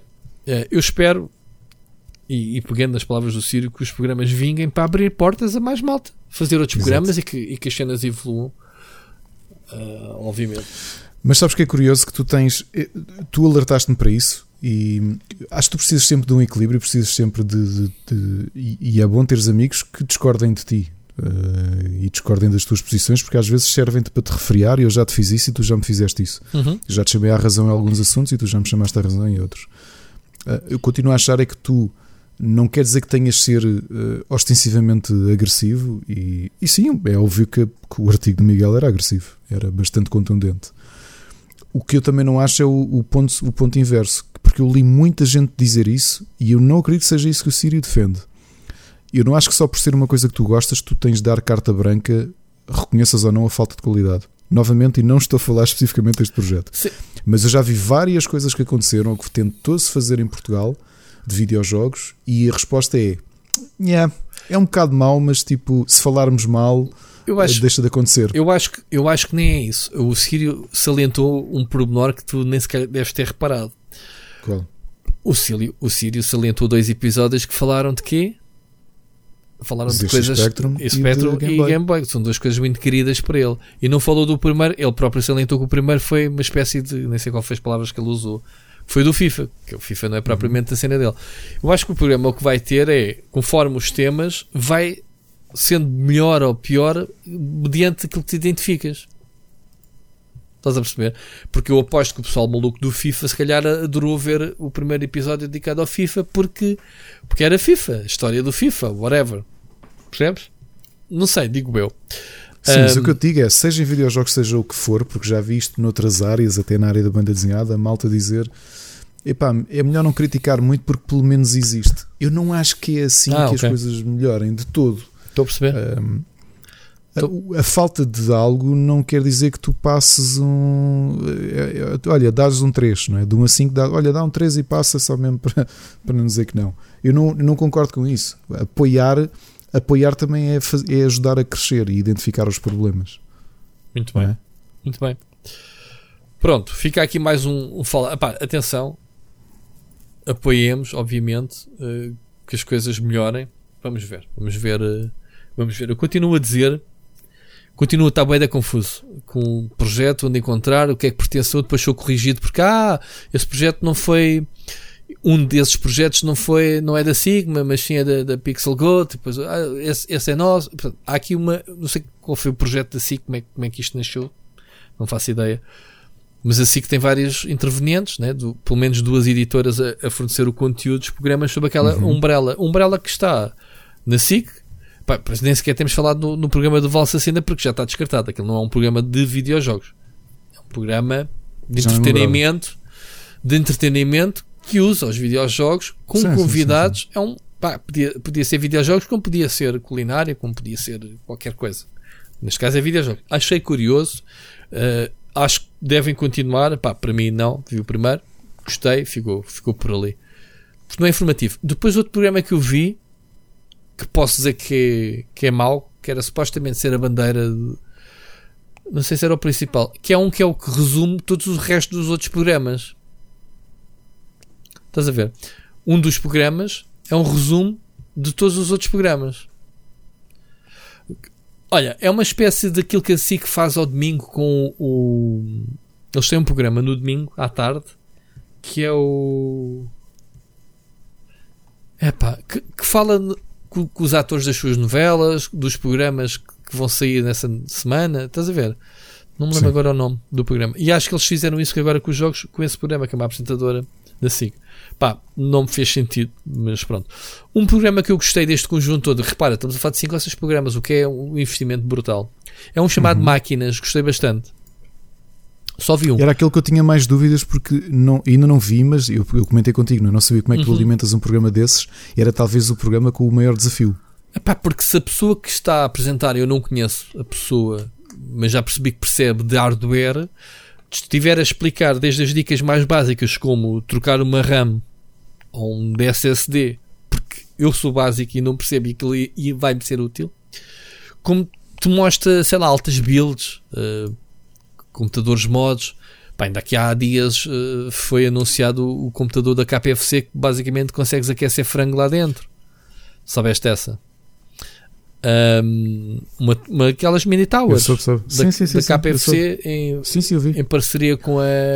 Eu tive para apontar isso aqui para os nossos temas e depois esqueci, mas acho que isso foi no Natal e depois esqueci de pôr aqui. Sim, sim, Epá, é, é um gimmick, é um, é um, é um é tipo para manteres o franguinho frito quente, deve ser um cheirinho dentro da torre brutal. Mas pronto, aproveitas o, uh, o calor da própria torre para manter o frango quente. Pronto, foi uma, uma piada da KPFC mas super computador já agora, super consola, como quiserem chamar.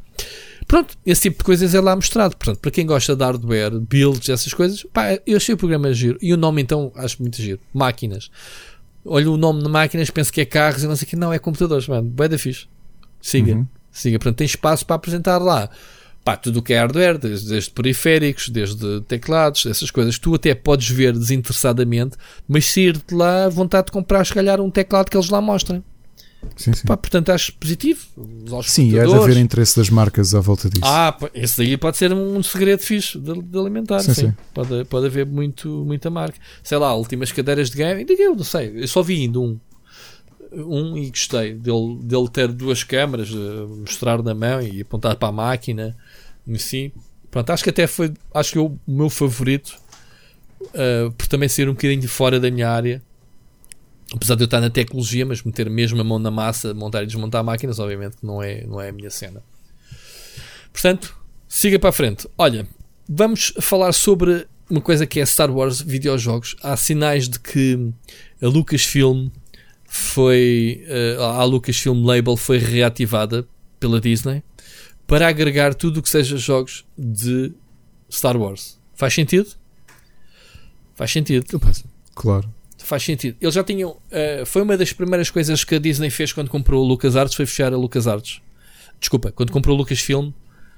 Foi, fechar, sim, foi sim. fechar a LucasArts uh, pronto, e, e, entregar à Electronic Arts num acordo que vai acabar em 2023. Já não falta muito, falta dois anos. Portanto, a Electronic Arts, tem, se não for renovado, e vamos ver se este interesse súbito da Disney na sua label de videojogos não vá perante as e perante as, as, as constantes uh, polémicas em relação aos jogos cancelados de Star Wars da Electronic Arts, não vai haver uh, novidades fixe ou, ou não. Pronto, mas é um bom sinal eles terem criado esta label para jogos. Ter aqui uma umbrella para tudo o que seja videojogos faz sentido.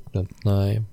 Tal como, tal como a, a J.K. Rowling se fez a a label para, para os produtos né, derivados de Harry Potter, como é, como é que se chama aquilo? Um, os jogos, videojogos, todos os produtos que sejam feitos em nome de Harry Potter não é sobre uma marca. Uh, Ricardo não sabe. Tu percebes de Harry Potter ou não?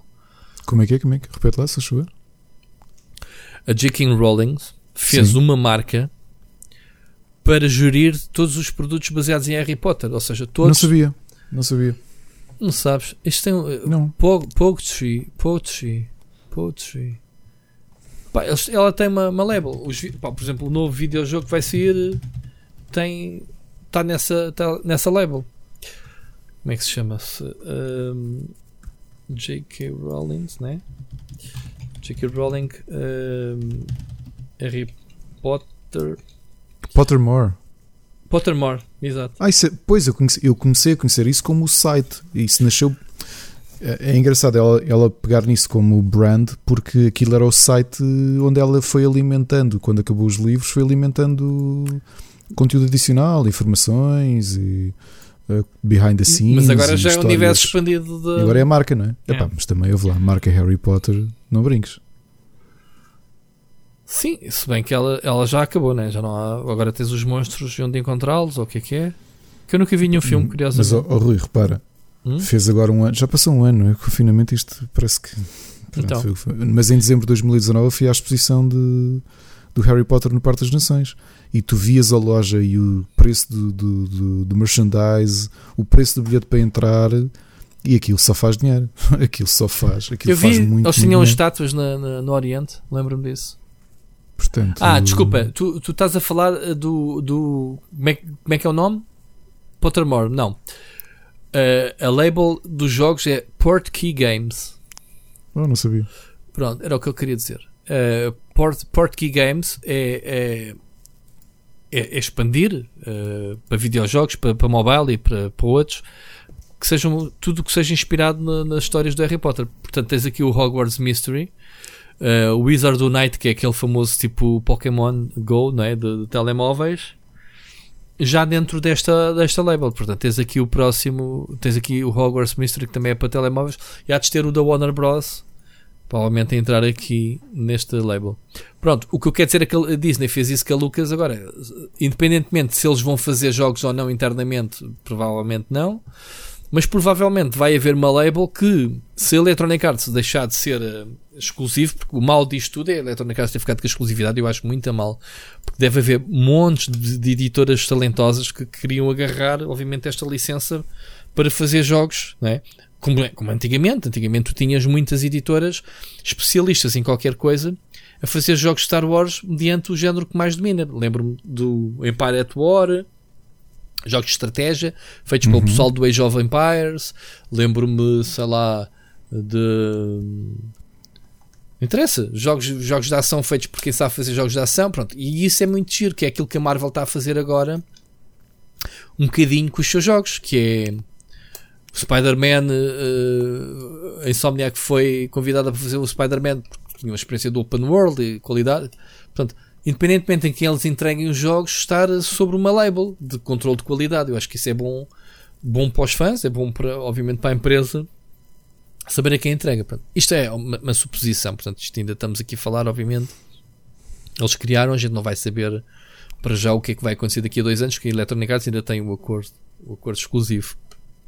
Mas pronto, deixa no ar que vai haver coisas boas para Star Wars e já que vamos ter tantas séries, tantos filmes que vão aí sair, pode dar origem, obviamente, a respectivos jogos. Não gostavas de ter um jogo Mandalorian em que andasses a explorar o mundo, a fazer upgrades à tua De armadura acontecer. de best car, eh, Há de acontecer. encontrares a, muito. tua, a nave, tens de teres o, o teu Baby Yoda a acompanhar-te. Tá. Já podia-te criar aqui já um pitch de um jogo de Mandalorian, rapidamente. Exato, é o que tu dizes. Há de acontecer, não há de ser difícil. Muito bem. Vamos ouvir a próxima mensagem do Ricardo Dias, ver o que é que ele nos contou. Vamos lá então. Olá malta, está um frio do graças, então lembrei-me de trazer este tópico. Ahm, qual é que é o vosso jogo preferido no frio ou na neve? O meu era o Star Wars, Rogue Leader, Rogue Squadron, o nível de Hoth, mandar os AT-ATs ao chão era brutal na GameCube. Curiosamente parti esse ah, disco quando era pequeno, fiquei muito triste. Até que o ano passado, numa viagem em França, consegui comprar o Rogue Leader 2 e o 3, aquele em que o gajo podia sair da nave e andar com o sabre. Uh, foi, foi recordar a infância, foi muito fixe. E vocês, quais é que são os vossos jogos preferidos na neve ou no frio? Board Games também está a valer. Um abraço. Que cena de tema. Olha, estou aqui a comer um iogurte. Qual é que é os vossos jogos? Muito bem. Não, a pergunta foi gira. Eu, eu posso dizer já aqui um de caras. Tu tens algum jogo que te lembres de baseado em neve ou frio? Eu lembrei-me já um de um board game que é o que é um jogo infantil que eu aqui já falei, que é o Hey That's My Fish, que é com pinguins, é um jogo divertidíssimo para jogar com miúdos, uh, tem uma estratégia porreira. E tens o, tens o baseado no, no jogo de, o RTS que saiu há pouco tempo. Sim, que, tens o, o, que é baseado, o Frostpunk. O? Frostpunk. O Frostpunk, exatamente. Olha, um bom jogo de cheio de frio, Frostpunk. Não, eu posso ter aqui um de caras que se chama-se Snow Brothers. É um dos jogos, olha, retro que eu mais gosto. Que é baseado em Bubble Bubble. Dois, eh, dois bonequinhos de enrolar inimigos numa bola de neve. Jogaste isso? O Snow Brothers não estou a ver, mas por acaso tinha, tinha aqui uma resposta básica já. Não é muito difícil. O Amp, por exemplo? Snowboard? O, no meu caso é um jogo que eu volto e meia até volto a jogar e que joguei muito em puto. Uhum. O um, Ice Climbers. Ah, isso é da Nintendo. É um daqueles adoro, clássicos. Pá, até hoje uhum. adoro. Uhum. Até hoje adoro. E olha, um nível que me lembro muito bem uh, de jogar, porque estava bonito, puxava muito pela PS1 na altura, acho que foi muito bem construída, era a zona da neve do Final Fantasy VII. Uhum.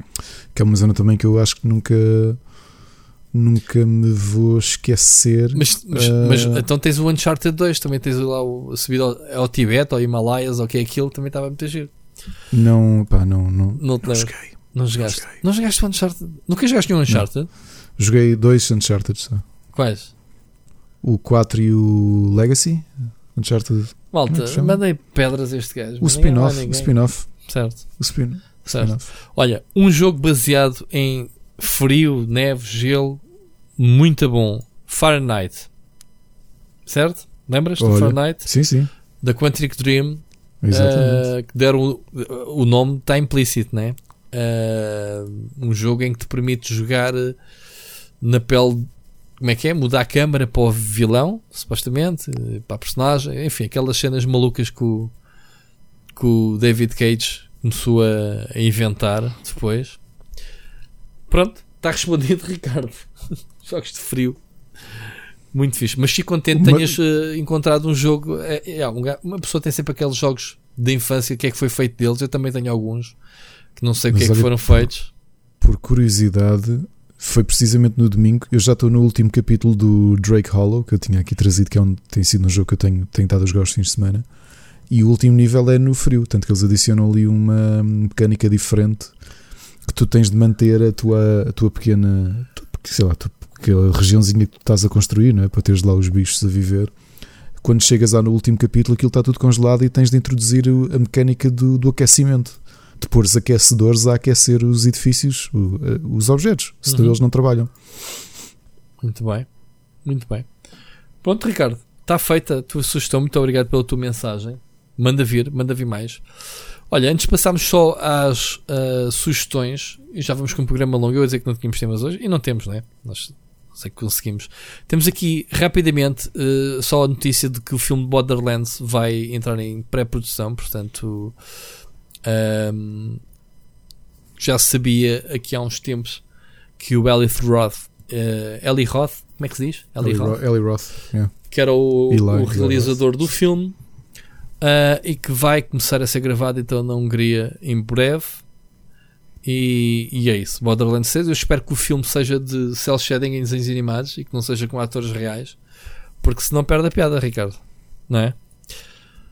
Também não estou à espera que uma coisa. Pois, ou malta, malta pintada, com, que eu já vi cosplays muito bons de. Aí, de... pois já, aí, pois é, é tão bom. É verdade. Cosplays de cel shading, mesmo temos de maquilhagem, isso brutal. Muito bem. Uh, pronto, isto era só um, um à parte. Já o filme já foi uh, anunciado em 2015.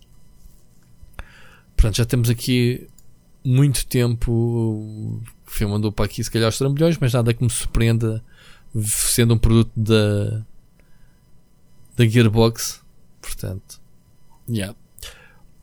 Por fim, temos aqui dois. Uh, dois uh, rips, queres falar sobre isso? Tens aqui Epá, o... que me esqueci logo no episódio porque foi nessa manhã que foi a morte do inesperada do, do guitarrista Alexi Laiho, que era um dos guitarristas de metal mais conhecidos, morreu aos 41 anos, completamente surpresa. Ele era o fundador de várias bandas famosas, a mais famosa de todas era os Children of Bottom, que eu não tive a oportunidade de ver ao vivo. Eles terminaram em dezembro de 2019.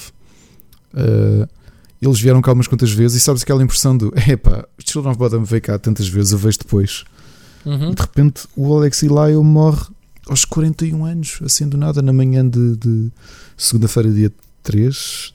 Um, acordo com esse 4, uh, acordo com essa notícia e fiquei. Pá, ficou o mundo do metal todo um bocado paralisado. Tipo, como é que isto aconteceu? Não, não sei qual é foi a causa de morte, Uhum. mas pronto, mas foi, foi, foi ficou aqui. Faltou, faltou fazer este obituário.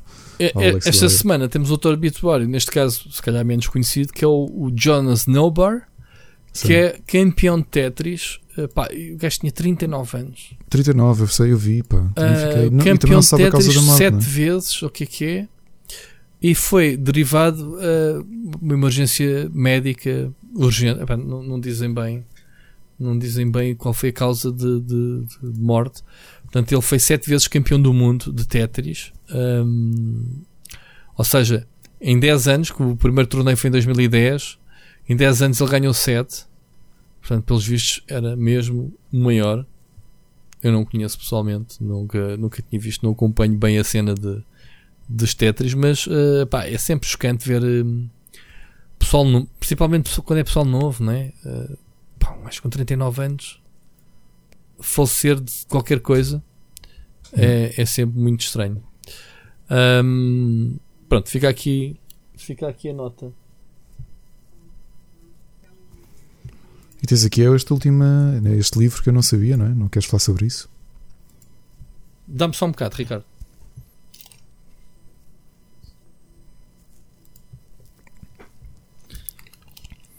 Força.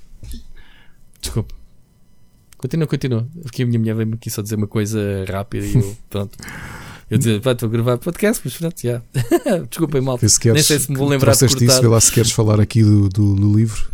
Diz isto, conta-me. Conta. Do, do não, isto, Yata é tu Wask, trouxeste, sim. eu não sabia. É uma não sabia curiosidade. porque- epá, eu, eu não sabia que, que ia- aquele, aquele segmento que ele fazia era maravilhoso e o What Asks, não é? Porque tu tinhas ali o behind the scenes e logo pelo próprio presidente da Nintendo. E cada vez que vejo, vejo que me lembro disto, e pá, vem-me à memória, se calhar, o, o, o alto cargo de, destas, das empresas de videojogos, a pessoa que eu mais admirava, porque de todos parece-me. Eu sei que tu gostas muito de, de algumas pessoas, não é? Tens muito carinho pelo. pelo ai, como é que se chama? Miyamoto? O Vitor, o Vitor Antunes do, do, do Microsoft. O, Sim, mais recente, né? Phil Spencer O Phil e- Spencer é mais recente, mas houve lá o, o, o Miyamoto, o Iwata, eu tinha muito respeito por ele. Aliás, ele tinha uma, uma postura única na indústria. Um, Sim. Porque ele era o típico, é o típico executivo que chegou executivo depois de estar com a mão na massa. E tu tens uma visão das coisas quando já andaste lá, não é? E ele, ele, a contar, eu lembro de uns Iwata Asks dele a Exato, pá, ele resolver ele fazia problemas. perguntas, não era? Ele, ele, ele, ele fazia, colocava questões internas Não, tu repara, problemas que os programadores tinham e que tu vias no Iwata Asks quando ele estava lá a falar com eles em privado, não é? Para Uhum. o programa, e que ele, como programador, ele, já, ele tinha mais ou menos a solução para aquilo. E tu pensaste, este gajo é o presidente. Yeah. É o presidente da companhia e está aqui ao pé dos programadores. Ah, não, ah, não estamos a conseguir resolver isto. E ele, ah, tu... Epá, é, é, o Iwata era mesmo um é te a apaixonado pela indústria. eh, era, um, era um apaixonado, epá, mais outra pessoa que faleceu muito jovem. Ahm, e ele, ele, ele defendia a máxima que era todos têm o direito de se divertir, não era? Sim. Era essa a, a ideia dele ahm, sobre, sobre a indústria. Então, vamos ter um livro, né? Eh, um livro que já saiu no Japão ano passado, né? Eh, baseado nestes, nestes programas do Yatawask. Vamos ter em inglês, portanto, para os fãs, ou que queiram mais um documento, digamos assim, de quem sabe da indústria. Temos muito a agradecer. Temos muito a agradecer ao, ao Yata. Porque tenho saudades, tenho saudades da inocência dele, da forma como ele falava e abordava. hum, Como ele aparecia em público, sempre muito simpático, não era? Mesmo. Enfim, tive aqui um assim um momento de nostalgia muito giro. Vamos passar as sugestões, Ricardinho. Vamos, esta semana não tenho muitas. Tu é que tens, acho que tens aí mais. Não tenho. Olha, eu vou começar com uma, uma, uma série que descobri hoje. Tropecei nela sem querer e vi o primeiro episódio. Não sei se tu conheces, tu que andas numa de. de Eu vi, eu vi, eu vi que isso ia existir, até porque já vi que participa a Tina Fey também, não é? Apesar de ser. Isto é no... Eu não sei se isto é novo, eu tropecei nisto. Eu, eu não é, tenho é novo, é, é novo. Que saiu há muito, muito pouco tempo. Pronto, então é. O, o episódio chama-se. O episódio é uma série documental apresentada pelo Nicolas Cage. Espetacular. uh, e que se chama A História dos Palavrões.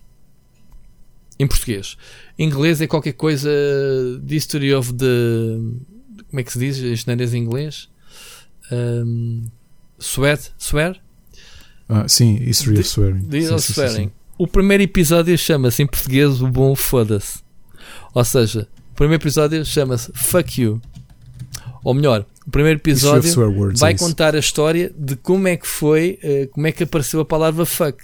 Nós aqui sabemos, entre nós já estamos fartos de falar como é que, é, de onde é que vem a palavra caralho, que é atualmente uma grande asneira, mas não sabemos de, o que é que é. Não passa de um mastro de um barco lá em cima, uh, aquela. Como é que se diz? Aquela cesta, né? aquele sítio onde Sim, o pessoal. Cesta Gávea. A Gávea. Cesta Gávea. Uh, exato. Que era onde o pessoal tinha mais probabilidade de cair dentro d'água. Quando o barco abanava, os gajos lá de cima iam primeiro para dentro d'água. E então, quando o, capitão se chateava com alguém, mandava-o para o caralho, mandá-lo lá para cima de castigo.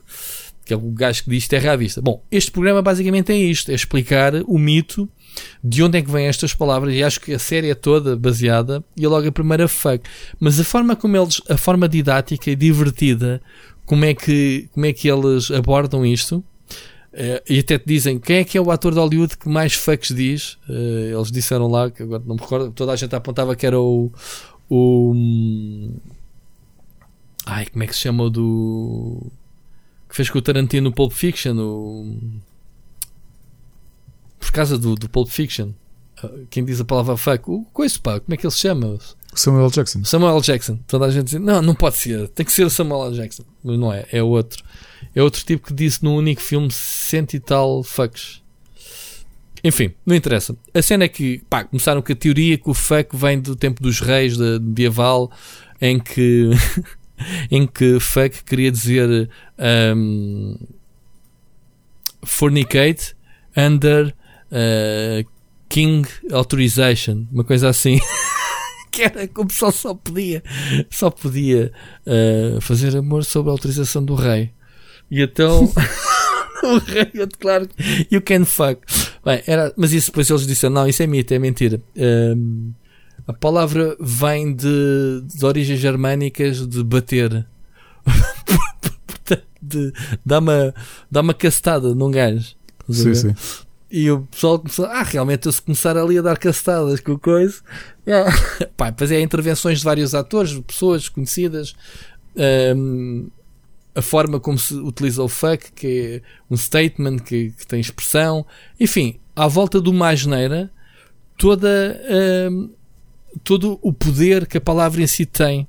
Estás a ver? Muita gente são episódios, pá, bem hora, eu vi ao bocado bem hora assim, é pá, tenho que falar deste episódio, tenho que ver pelo menos um episódio, eu não vou só dizer, olha, vou meter na lista este documentário. Mas está muito a giro, tem muito gráfico, tem muito boneco, tem muita coisinha, uma coisa séria. Tanto que eu nesta semana também descobri que ele, te falei no, no Mundo Segundo do Jeff Goldblum. Sim, sim, sim, sim. Que vi também o primeiro episódio só, e que era dedicado a ténis, de quem surgiu, quem inventou, a importância. Até te falei das sneakers, uh, SneakerCon, que ele foi, em que se fazia negócio de, de ténis, milhares e milhares e milhares de dólares a passar de mãos em mãos, de uns para os outros, a comprar uh, ténis uh, raros, em que ele pergunta, ah, tá, mas como é que se distingue um ténis falso que deve haver muito? E ele, ah, claro que sim. E o gajo a dizer, olha, é pelo cheiro, pela textura, pela cor, pela uma série de, de quase como uma prova de vinhos, digamos assim, que o gajo sabia se um ténis era verdadeiro ou falso e conseguia-te acima de tudo avaliar aquilo. Pá, impressionante. São documentários que o pessoal está a sair um bocadinho de fora da caixa.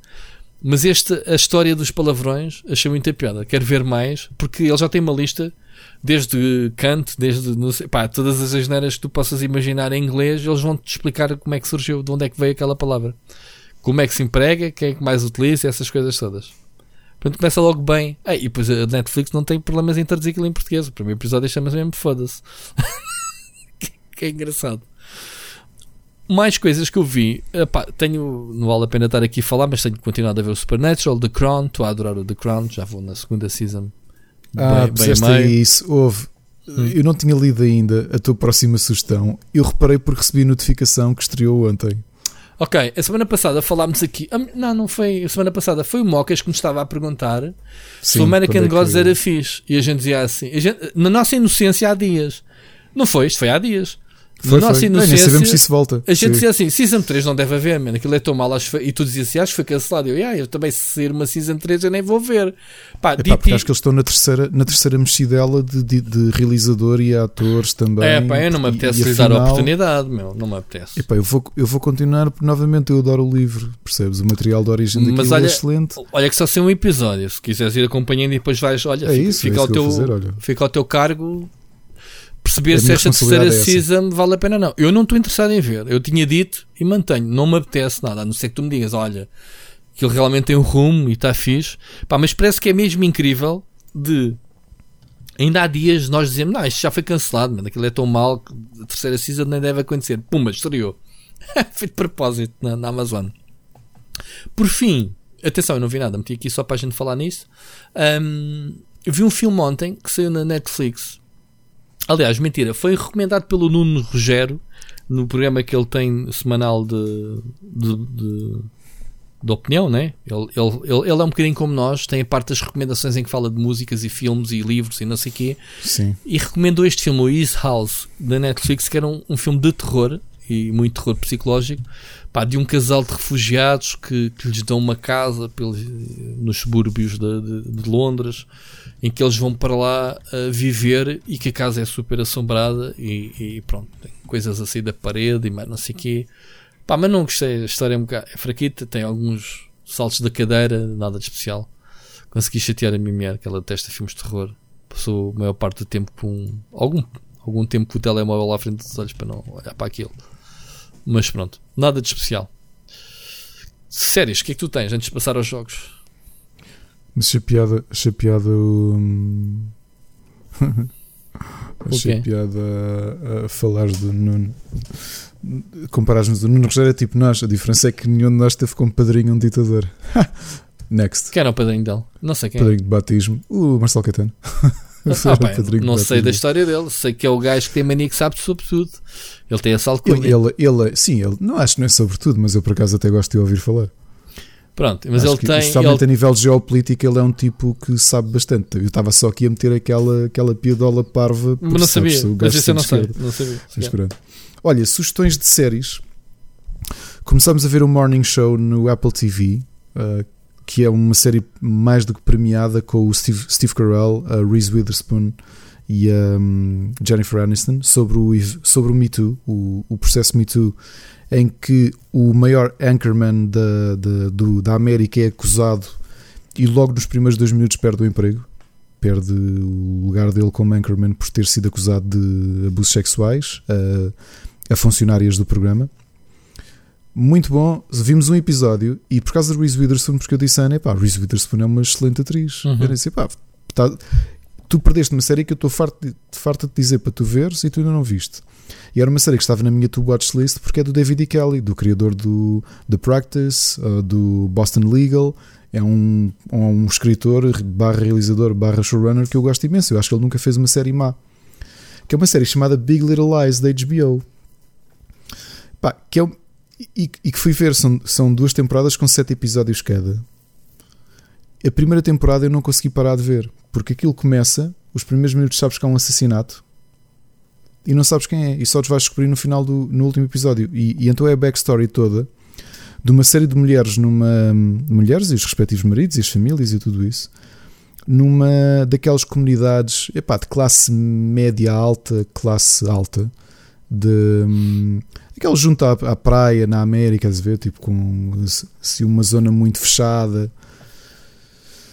Olha, a série é primeiro o elenco Pá, uhum. a primeira, o elenco estamos a falar de Nicole Kidman, Laura Dern, uh, Reese Witherspoon, Alexander, Alexander Skarsgård. Na segunda season entra a Meryl Streep também. A uhum. série já recebeu imensos prémios e tu percebes porquê. As interpretações são demais. Epá, aquilo é cast de luz para série de televisão de 7 episódios cada temporada.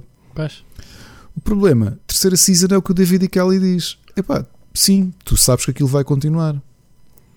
Problema é que ele diz é como é que eu consigo eh, encontrar espaço de agenda para a Laura Dern, yeah. a Nicole Kidman, a Meryl Streep, a Reese Witherspoon e afins. Como é que consegues? Mas eles que gravaram estas duas seasons de rajada?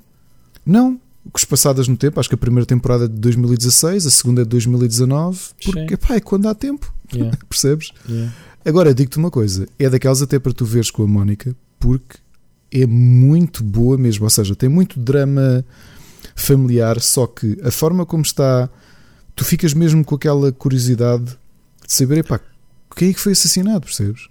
Bem, ela já este fim de semana começou a ver, como eu não quis logo uh, ver com ela, ela não quis esperar, foi ver o Lupin.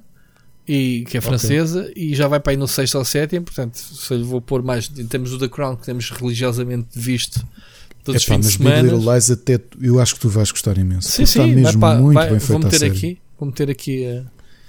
Depois estreou anteontem a segunda temporada do Dickinson no Apple TV também, uhum. né? Com, pá, continua muito boa, portanto já fala aqui de outro período, ou começa a mostrar ali a entrada na, no isolamento da, da, da Emily Dickinson, não é? que passou grande parte da vida isolada e há quem dissesse que ela enlouqueceu e já começa a entrar um bocadinho nisso. E tinha aqui o American Gods só para avisar, apesar de não ter visto o primeiro episódio. Tiveste o mesmo pensamento que eu. Exato, é. exato. Muito fixe. Tem, temos jogos. Deixa-me aqui ver.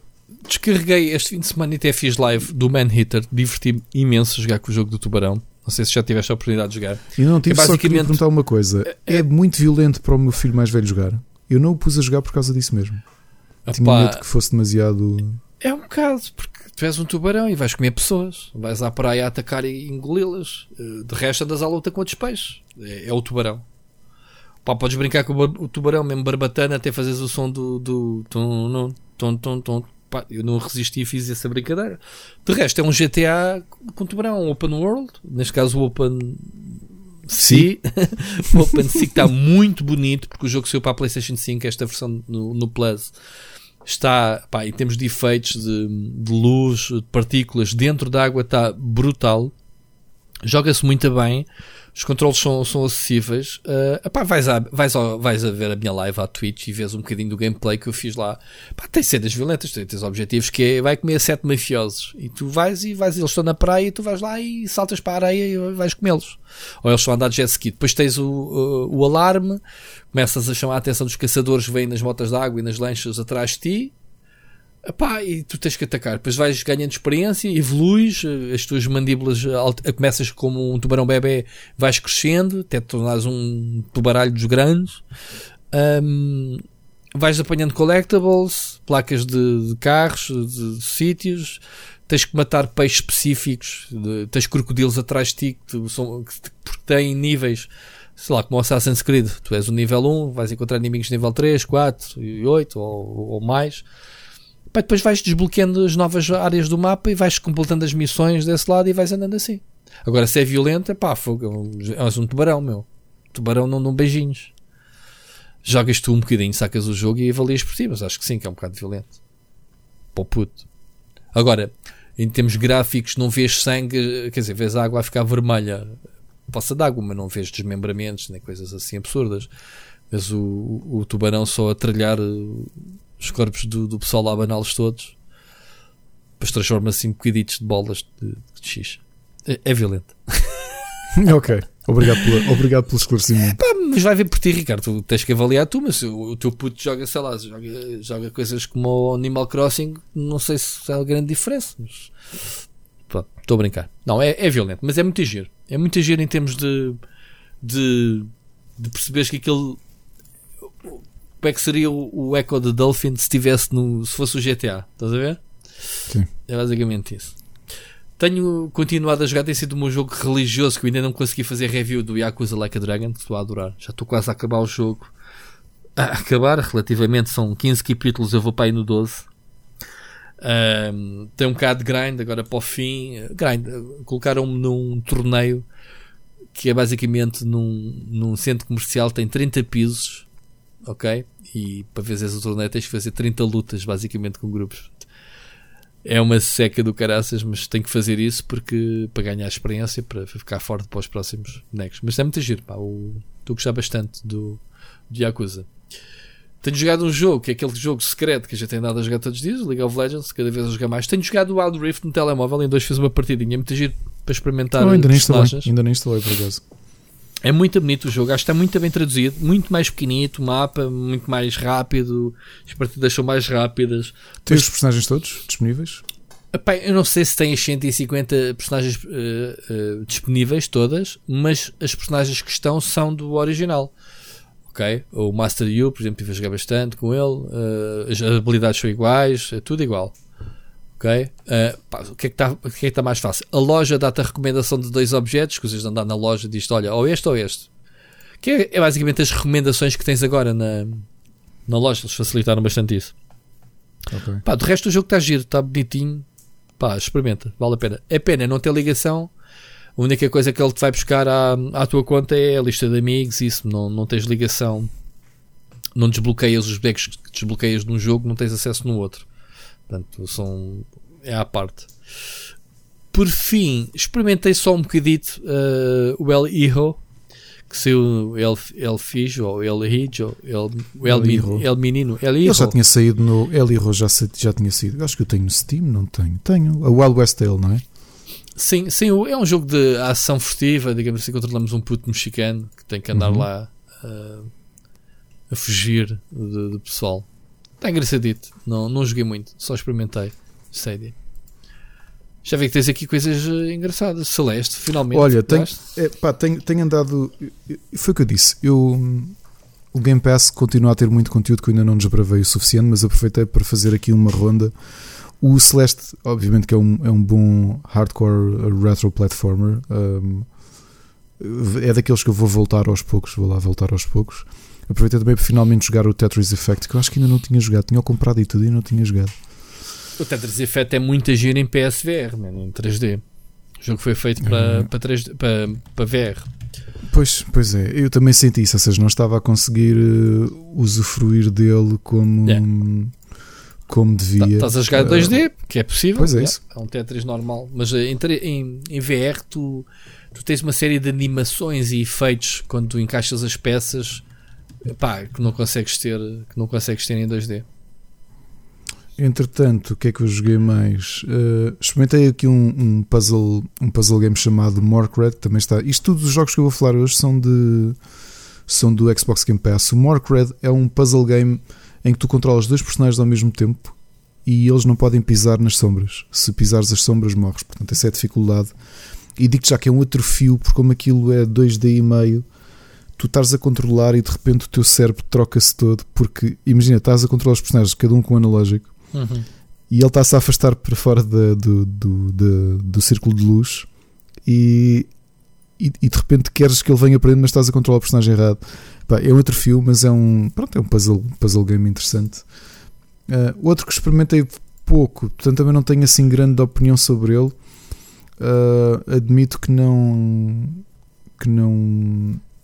Pá, é muito bonito, mas desinteressou-me rapidamente. Que foi o One to the End que é um side-scrolling combat adventure game na neve. Tu és uma espécie de viking. Um, Está muito bonito a nível de ambiente, mas um, não sei, senti-me um bocado desinteressado. Ou seja, foi daqueles de ah, giro, tenho aqui tanta coisa melhor para jogar e, Hum. e, e passei à frente. Depois o último é o It Lurks Below. um, que, que também está no Game Pass. Epá, e, e reparem, ainda não consegui dar vazão ao meu todos os jogos que eu tenho instalado no Game Pass e quero ver o que é que eles, o que é que eles são. O que é que é o It Lurks Below? É um Terrariazito. Percebes? Estive a jogá-lo e o que é que é que isto tem de melhor que o Terraria? Não tem nada. E portanto rapidamente eu desinstalei. Mas isto está tudo no Game Pass, portanto isto nem conta como, como conselhos. Uhum. E, e é isso, esta semana não tenho mais, mais conselhos nenhums. Sugestões. Olha, eu tenho aqui, costumas ser tu a trazer música, mas eu tenho aqui duas sugestões. Estamos sempre a falar, não sei se já falámos aqui, do Vitas, que tem um Já, novo já. single, um, Kill the Wolf, que saiu a semana passada. Pá, o gajo continua a ter uma voz, Sim, sim. voz de Ruxinol. Uh, esta música é muito. uh, faz lembrar ópera japonesa, não é? Um, ele, ele continua a ter. uh, Pá, melodicamente, não percebes nada do que ele. Porque ele, ele canta em russo, não é? Tanto quanto eu percebi. Nem sei. O que é que ele canta? É, é, tu não precisas perceber o que ele está a dizer. Precisas é de, de absorver o que ele está. a melodia, digamos assim.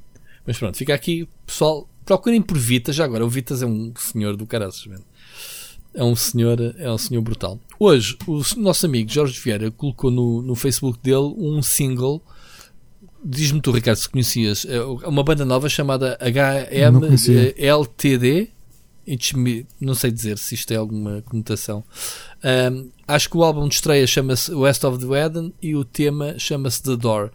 Que é basicamente Epá, como é que é definir isto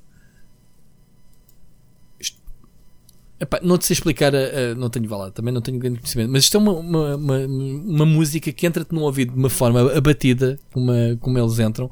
O Jorge faz aqui uma descrição, obviamente, mais uh, poderosa, não, não, vou ler. Não vou ler o que o Jorge diz, uma série de, de influências, mas procurem, procurem por este, por este tema, HMTD, depois vou meter na lista de recomendações da DOR, não precisam de ver o, o videoclipe, é, parece, sei lá, parece-me da Cure, está pintado e, e muito amarado, mas a música uh, basta ouvir, epá, daquelas músicas que entram logo no ouvido, primeira e segunda vez. O som faz lembrar muito post, o post-punk britânico, né? de, de, de, de, meados dos anos 80, não é? Aquela música. Epá, entre, faz lembrar entre... a guitarra de início de Cowboys, tipo, até um bocadinho ali Pulp Fiction, aquela aquela. aquela a voz onda. é notoriamente aquele entre um indie rock e um post-punk. Post-punk. Sim, eles é? têm aspecto punk, sim, sim. Olha, eu gostei muito.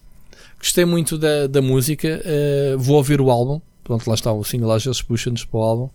A ver. Um, a ver se gosta de descobrir. Preciso descobrir coisas novas. Tu estás-me sempre a recomendar e já tenho descoberto muitas coisas contigo. Desta vez foi o Sr. Jorge que meteu no Facebook eu cliquei, cliquei. É muito raro uma música me bater à primeira. Uh, pá, às vezes, grandes bandas que eu gosto foi. Não sei se acontece contigo. Se tu rejeitas ou não a primeira audição, eu dou-lhe sempre a oportunidade de ver duas ou três vezes em loop. Se não me bater à terceira, quarta vez, é porque não gosto. Se normalmente começar a me entrar o ritmo, não sei o quê, gosto. E esta é daquelas que é. que não é muito comum, mas de vez em quando bateu-me. Gostei muito do ritmo desta música. Por acaso, as bandas que estão no meu top 5, ainda o ano passado tinha feito aquilo, li o meu top. Algumas delas eu descobri-as na década que passou uhum. e foi daquelas de à primeira audição, ouvir uma música e dizer uhum. pá, adoro isto. Uhum. E a partir daí começar a, começar a certo, certo, certo. Há bandas assim, que é muito fixe. Olha, recomendações Estamos é isso, olha, então. conseguimos fazer um episódio mais curto, pessoal. Vou ficar contente que são só 2 horas e, 20. Já, ainda somos do tempo em que o pessoal quando dizia, pá, fogo 2 horas e 20 ou 2 horas de episódio, malucos. Já batemos aqui duas vezes por, por duas vezes das 3 horas. Portanto, não é o que vai acontecer hoje, mas também já sabíamos que isto hoje, silly season, não temos 10 mensagens dos ouvintes, pronto, tivemos só duas, o que é sempre bom. Portanto, malta, continuem a mandar-nos mensagens, uh, nem que seja a propor temas, como foi aqui o caso do Ricardo sobre os Jogos da Neve, porque ele lembrou-se e, decidiu de partilhar connosco. É uma pergunta muito boa, sabes? E agora assim de. É interessante, tipo, é fixe. Assim do nada, tipo, agora responde e tu ficas tipo. Sim, eu por acaso fintei-te, porque eu, como ouvi isto antes, já tinha ah. aqui a listinha, não foi? Ah, então eu. Diz-me aí de repente um jogo que seja de. Eu. não, tive um tempozinho de refletir é as vantagens de, de pronto de de ter acesso às mensagens. Lixei-te. Podia ter avisado, mas pronto. Assim foi não, mais giro. Assim é mais. Disseste o Ice Climbers muito bom, portanto, satisfez uh, a pergunta. Meu amigo Ricardo, como sempre, vamos nos encontrando em outros lados durante a semana, mas ouvir-nos é só aqui e é para a semana, certo? Ouvimos para a semana. Um grande abraço, amigo. Um abraço.